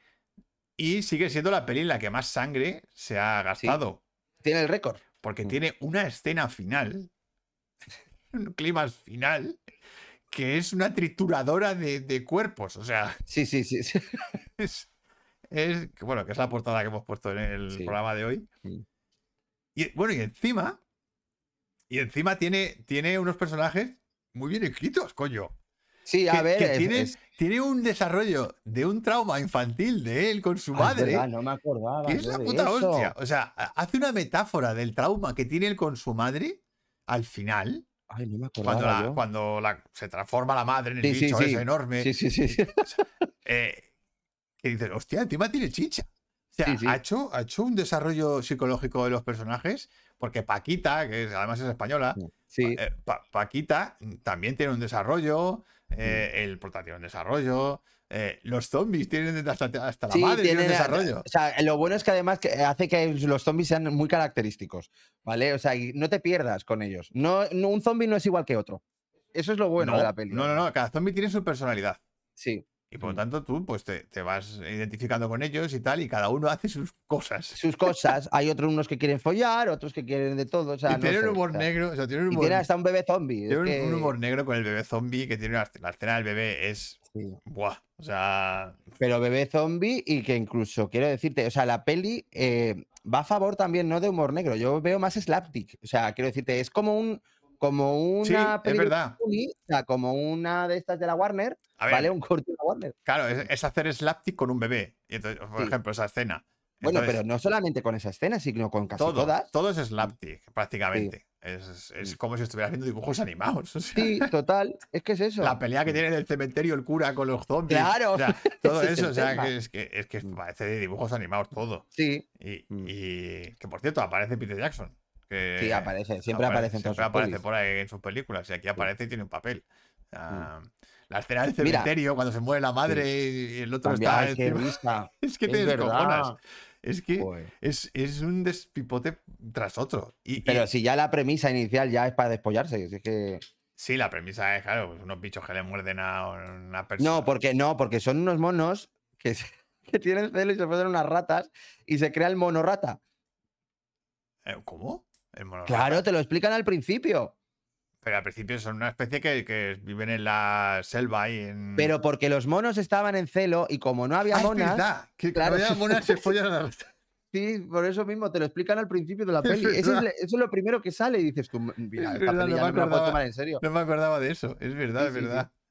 Eh, Dicen, "Co- joder, que he comido sushi, que he cenado sushi, dice Magi. Bueno, el cine gore, que es Pero lo que mira, hay. esa es una peli que no da asco. No, O sea, Bueno, a es- ver. ah, Bueno, alguna escena a lo mejor un poquito, pero, pero, pero que es una. que es tan divertida y es tan bizarra. a es- ver, la gente que no le gusta el gore puede ver esta película. sí. Porque te vas a reír. Te vas a reír. Es que te vas a reír y, y todo, y todo lo que ocurre, aunque sea asqueroso, sabes que es mentira. Es, es tan de dibujos animados que, que te, que te da igual. O sea, Sí, sí, le da lo mismo. Da lo mismo. Dice esa también Bad Taste, que es la primera de Peter Jackson, claro. pero mira, Bad Que- Taste, Bad- que es la primera de Peter Jackson, que tiene una premisa que es súper loca. Sí, muy loca. El, el. Además de que es un poco aburrida. Ahí Sí, un poquillo, pero es que era la primera peli también la de Peter Jackson. Y se nota que es. Mm. Y se nota, es una peli amateur. Pero para mí tiene de las escenas más asquerosas que he visto en mi vida, tío. No me acuerdo si es la del cerebro o lo Eh, del... no, la, de, la del vómito de los fantasmas, de los Ah, marcianos, tío. Es de las sí. cosas más asquerosas que yo. que- o sea, de las. De, de yo de no querer mirar. O sea, de no querer seguir Sí. viendo la peli. Mm. Y eso no pasa en, en. No, no, no, no pasa, no pasa. En Bad Taste es verdad que es más asquerosa y más, más cutre. O sea, aquí se nota que han puesto dinero en la de Brain Dead. Pero en tu madre se ha comido a mi perro. Pero y no nos olvidemos de Meet the Feebles. No, no, no, no, no, no. Otra. Vale. ¿Esa sería Gore? También. Bueno, para mí sí, pero por concepto. Pero, pero Meet the eh, ojo, es que es hacer una peli de cine gore con muñecos, Sí, con, muñe- con teleñecos. con teleñecos. Entonces, es que Sí. ya, o sea, Sí, yo estoy deseando que Peter Jackson vuelva otra vez a eso Vuelva. en algún momento. yo también. Igual que San Raimi lo ha hecho, que lo haga Peter Jackson, por favor. Porque se ha puesto ahora muy. A ver, que me encanta lo que hace, pero, pero se ha puesto un poco serio ahora. Sí. Que vuelva un poquito a la comedia de casquería, por favor. Así Bueno. que, bueno, pues sí, este. Estas. Eh, es la top one. A mí. Top Gun. Siempre, siempre, siempre. Dicen por aquí. eh, Oh, hostia. de pequeño me molaban las sobreactuaciones también mucho. Toda esa caricatura, dice Pablo. Eh, Magi, cuando la contáis vosotros, algo de asquillo da. eh, tú la Magi, que te vas a reír. Sí. Eh, Hasta no, la habías comiendo, no la habías comiendo. No, no, no, no. Dice, hasta el final es aburrida. El, el catar el vómito verde ese, dice Pablo, que será la escena. Sí, Y luego claro. dice, ¿suena por aquí la serie de películas japonesas Guinea Pig? No. Y su anécdota con Charlie Sin, que la vieron en una fiesta y acabó denunciándola al FBI y se investigó y todo. Yo no la, no la he visto, lo de Guinea Pig. Esa no idea. me suena, no sé. Ni idea. A mí tampoco. Vale. bueno, A ver, eh, es que tengo un listado aquí. venga, yo voy a decirla rápido, Venga, ¿vale? dilo. Eh, Show. pues, Toda, toda la saga Show, Toda. ¿vale? Eh, bueno, la 1 no es tan heavy.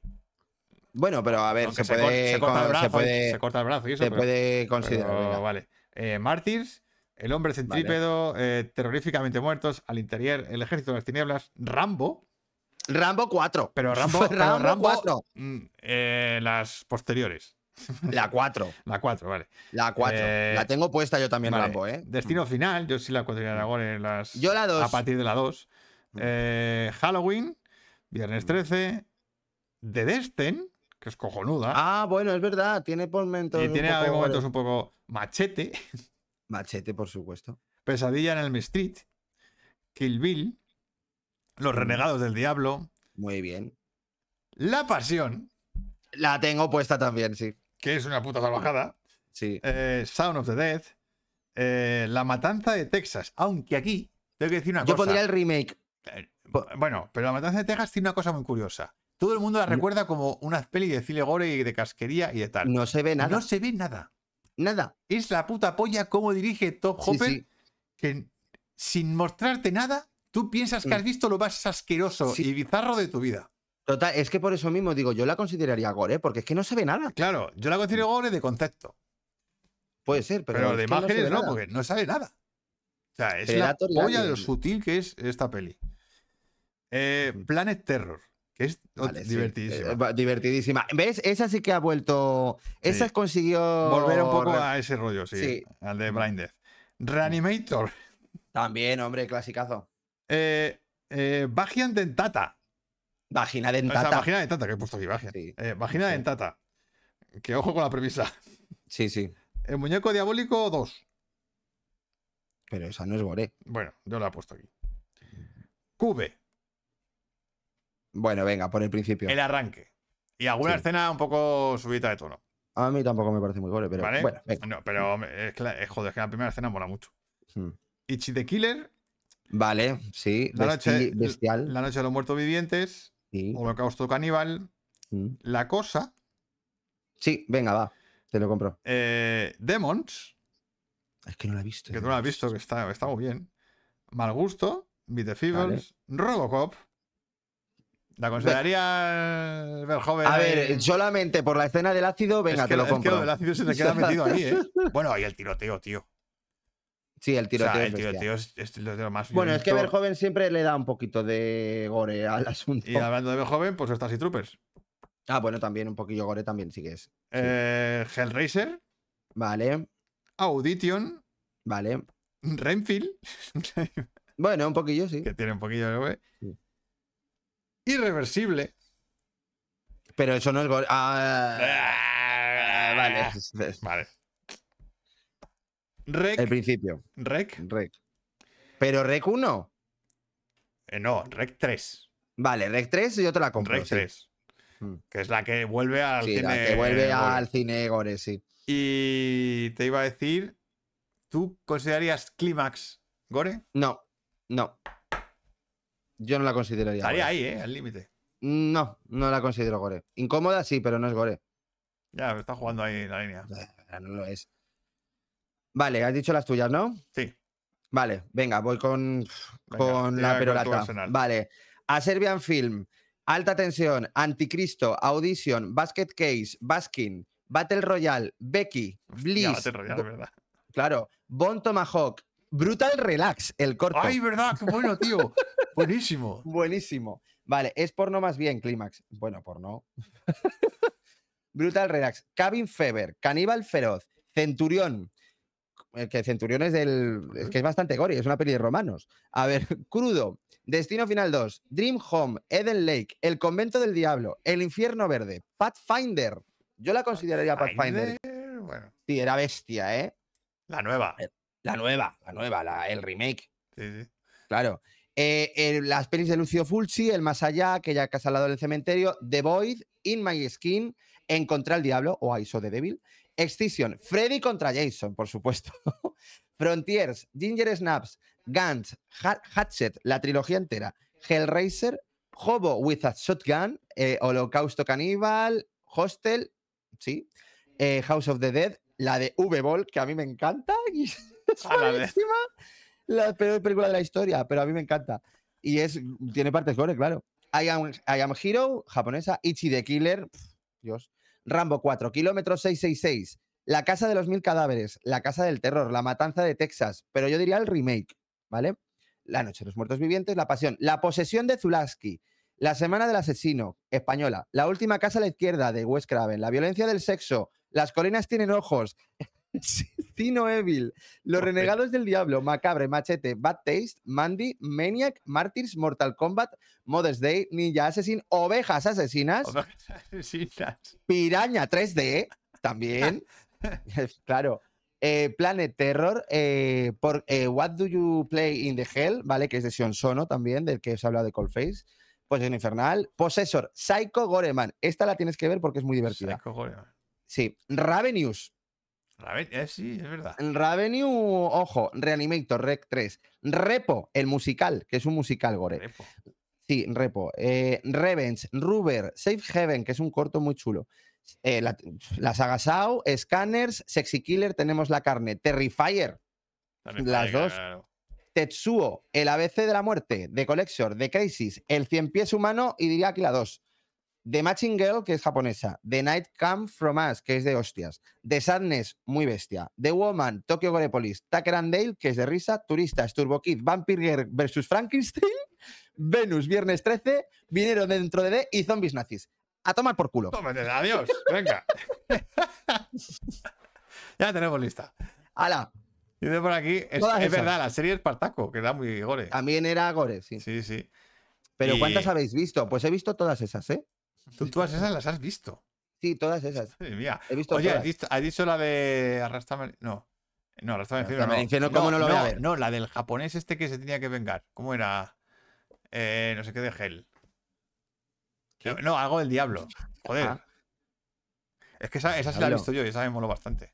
No lo sé, que, que se, que tal- ¿qué? Eh, que era una, era, una venga- era una venganza, es que no me acuerdo. Era una venganza y era. Y era japonesa.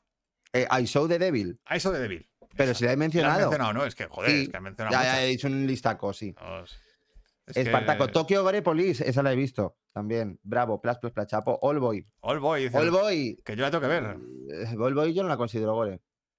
La tengo que ver, All Boy. Hmm. La tengo ahí en mi lista de verla ya. O sea, Hmm. que no quiero que me la destripe nadie. Hmm. Bueno, pues, pues hasta aquí ha dado. Joder. Sí, sí. Hasta aquí hemos llegado con nuestro cine gore. Madre mía. A- ahora a poneros a ver todas esa- esas pelis. Ese, ese listado. Que Ese no anda listado. que no hay. Tú fíjate, aquí el amigo. Y se las ha visto todas, dice. No, no, todas, todas, todas, claro. Eh, Que creía que Mike habla. Ah, a ver, no digas eso, Laura, porque si no me confundo. A ver, es que, a ver, Mike soy yo, pero Vale, ya lo sé, pero es que está Takashi Takeshi Miike. Miike es un director de cine gore. eh, Bueno, a ver, de cine de todo tipo, pero Bueno. que ha hecho, por ejemplo, Ichi the Killer, que es súper gore. Y, y, la, Y Audi- Audition. y Audition.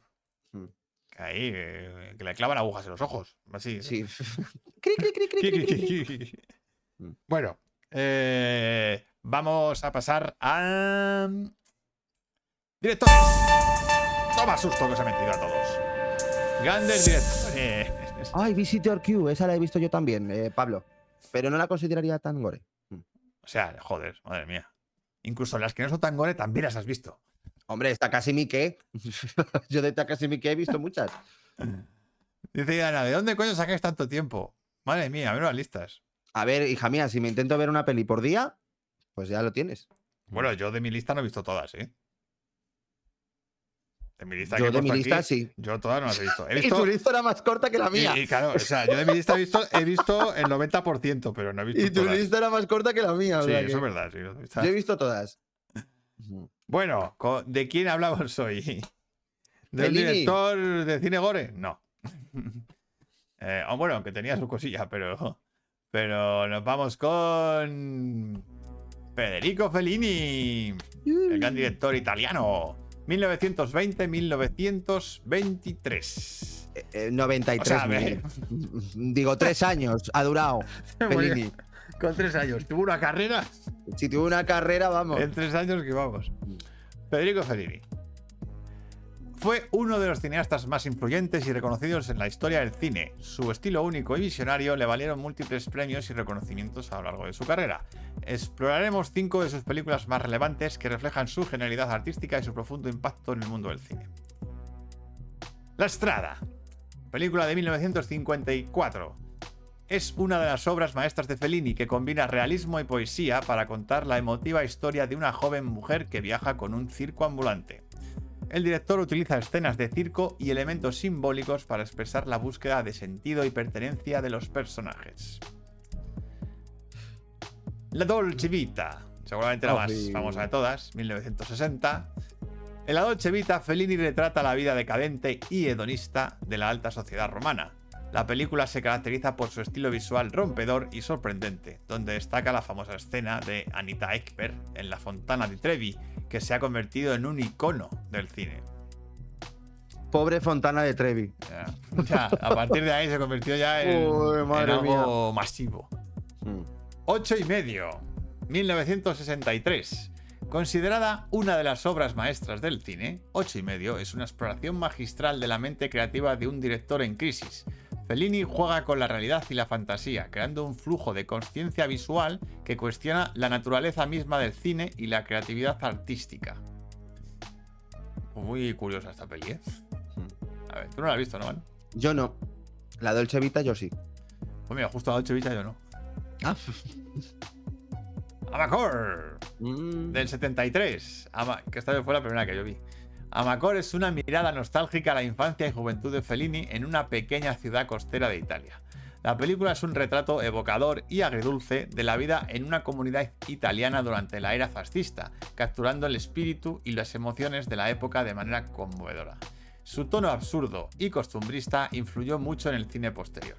Dice Oscar, porque yo solamente vi esta escena de la peli, además. ¿Pero qué haces? ¿Por qué soplas? No Sí. soples. Chupa, chupa. Esa, esa frase es histórica. Sí.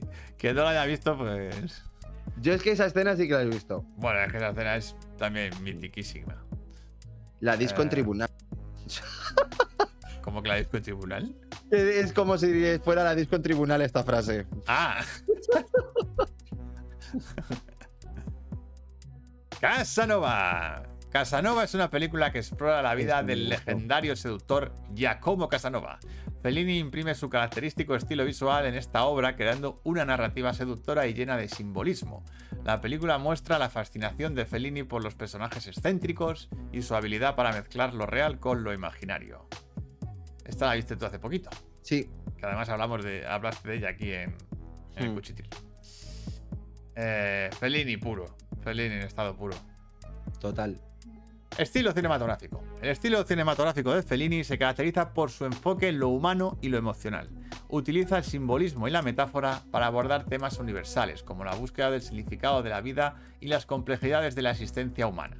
La combinación de escenas oníricas y situaciones realistas crea una experiencia cinematográfica única, que desafía las convenciones narrativas tradicionales.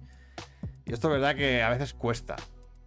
Cuando ves a Fellini a veces cuesta porque no sabes si te está contando algo que es realismo, o sea, que es real o que es onírico. Pero en ese caso es lo que mola de Fellini también, Pero que es, es hipnótico. Claro. Está mezclado todo el rato el mundo onírico con el real Sí. y, y estás constantemente como en un Que sueño. por cierto, decía esa que la claro, que es la disco en tribunal, que se llama ocho y medio, es verdad. Ah, claro, claro, claro. Sí. Eh, Pablo dice, ¿cómo se nos quedó grabada a fuego esa escena? Eh? Oscar Sánchez y Álvaro Vitali por ahí danzando. Que luego ya se tiró a hacer de Jaimito y Tela. Es verdad. Es verdad, el actor Álvaro Vitali luego es el que hizo de Jaimito. ¿Mm? Curiosidades. Su obra ha sido tan influyente que el término feliniana se ha utilizado para describir situaciones, personajes o elementos que evocan el estilo único de Fellini. Total. Mira, Paolo Sorrentino. Que es, que es como, mm, como aquí berlanguiano. Sí. Que intenta imitarlo. Mm, Que Berlanga también es muy Fellini. Claro. Es muy, muy, muy, muy Fellini. Eh, y aquí A también ver, lo que pasa es que eh, Fellini era más. era más onírico. Era más onírico. Sí. mucho más que, que Berlanga. Eh, la famosa escena de la Fontana di Trevi no estaba originalmente en el guion. Fellini la concibió después de haber ¿No? soñado con una mujer misteriosa que lo llevaba a la fuente. Y luego la puso. Pues mira. ya, fíjate. Es la más mítica de la historia. Esto, aunque el título puede parecer enigmático, ocho y medio hace referencia al número de películas que había dirigido Fellini hasta ese momento. Hostia, claro, porque la estaba rodando a mitad. O ocho y medio No, se porque, refiere. Porque seguramente habrá media película. Hay una peli por Mm. ahí que no debió de terminar, que será Ah. media. Media. Y entonces Mm. él dijo: Pues Es como no tengo título, como no tengo título, ocho y medio. Mm. Además tiene sentido, porque en la película, eh, la película va de un director que tiene una crisis de creatividad. Entonces, eh, A ver, si yo vi luego el, el musical que hicieron, el, el de Nine, que está basado en el 8 y medio, uff, no me gustó mucho, la verdad. Pero bueno. No sé, me no lo he visto.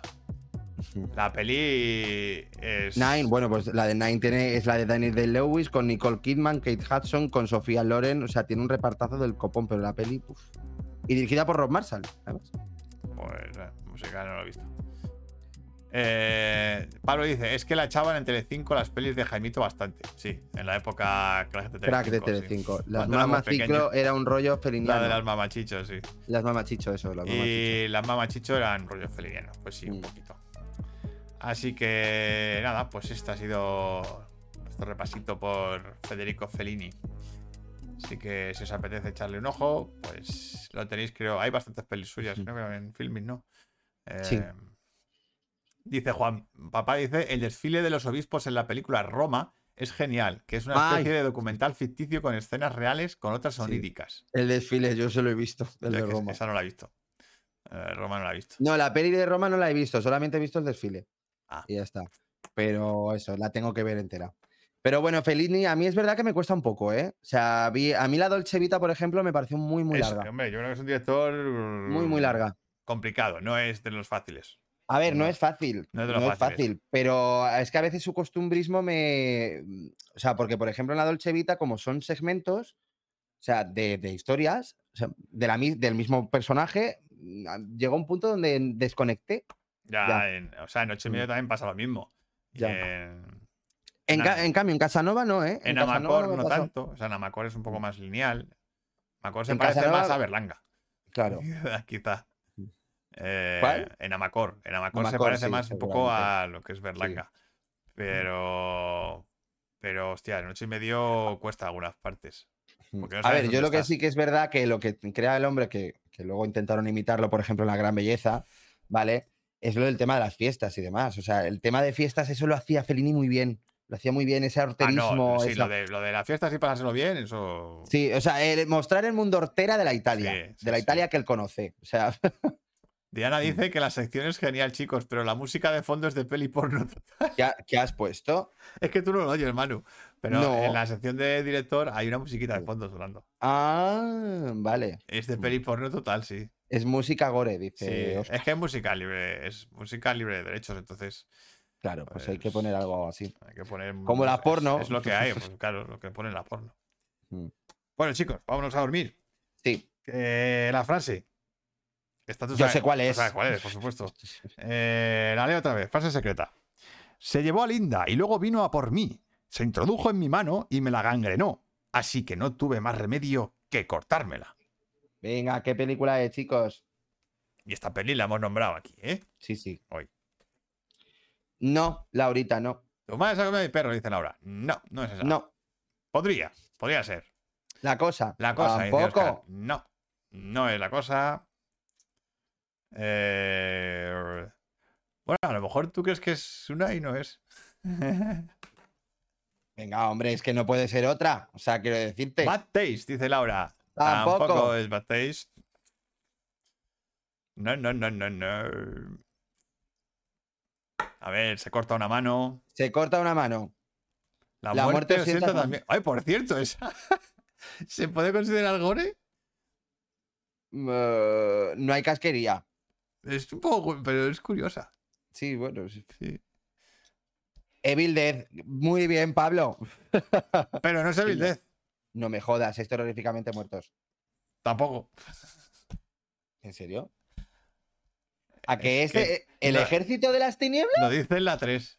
¡Ay, la madre del cordero! Pues yo pensaba que era en Esto lo dice 127. ¡Ah! Eso 127 me ha horas. gustado. Eso me ha gustado. Sí, también la verdad es que podría ser 127. Sí, sí, podría ser 127 horas, ¿eh? No, eh, es el ejército de las Oye, tinieblas. que esa podría ser un poco gore porque la escena final tela, ¿eh? Mm.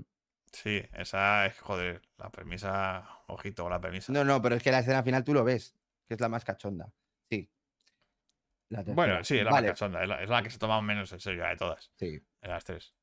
Eh, Anda, que un amigo mío, un compañero del escape, que lo sepas, Darío, que estoy hablando de ti, eh, que, que me dice que la tercera le parece una mierda y la parece la peor. Digo, ¿qué dices? Por favor, ¿qué dices? Anda. Bueno. Digo, no tienes ni puta idea, mierda Pagul- seca. pa- A gustos colores. Pero sí, eh, es la más divertida, la tercera. Es la más cachonda. Bueno, chicos, pues vamos a cerrar. eh, vamos a ver qué ha salido. Y bueno, vamos a ir a un tema que también tiene mucha relación con el cine gore. No, porque el cine gore, es verdad que el cine gore suele tener también sexo en muchas Pero bueno, aquí son sex symbols. En el cine Gori no suele tener No. sex symbols.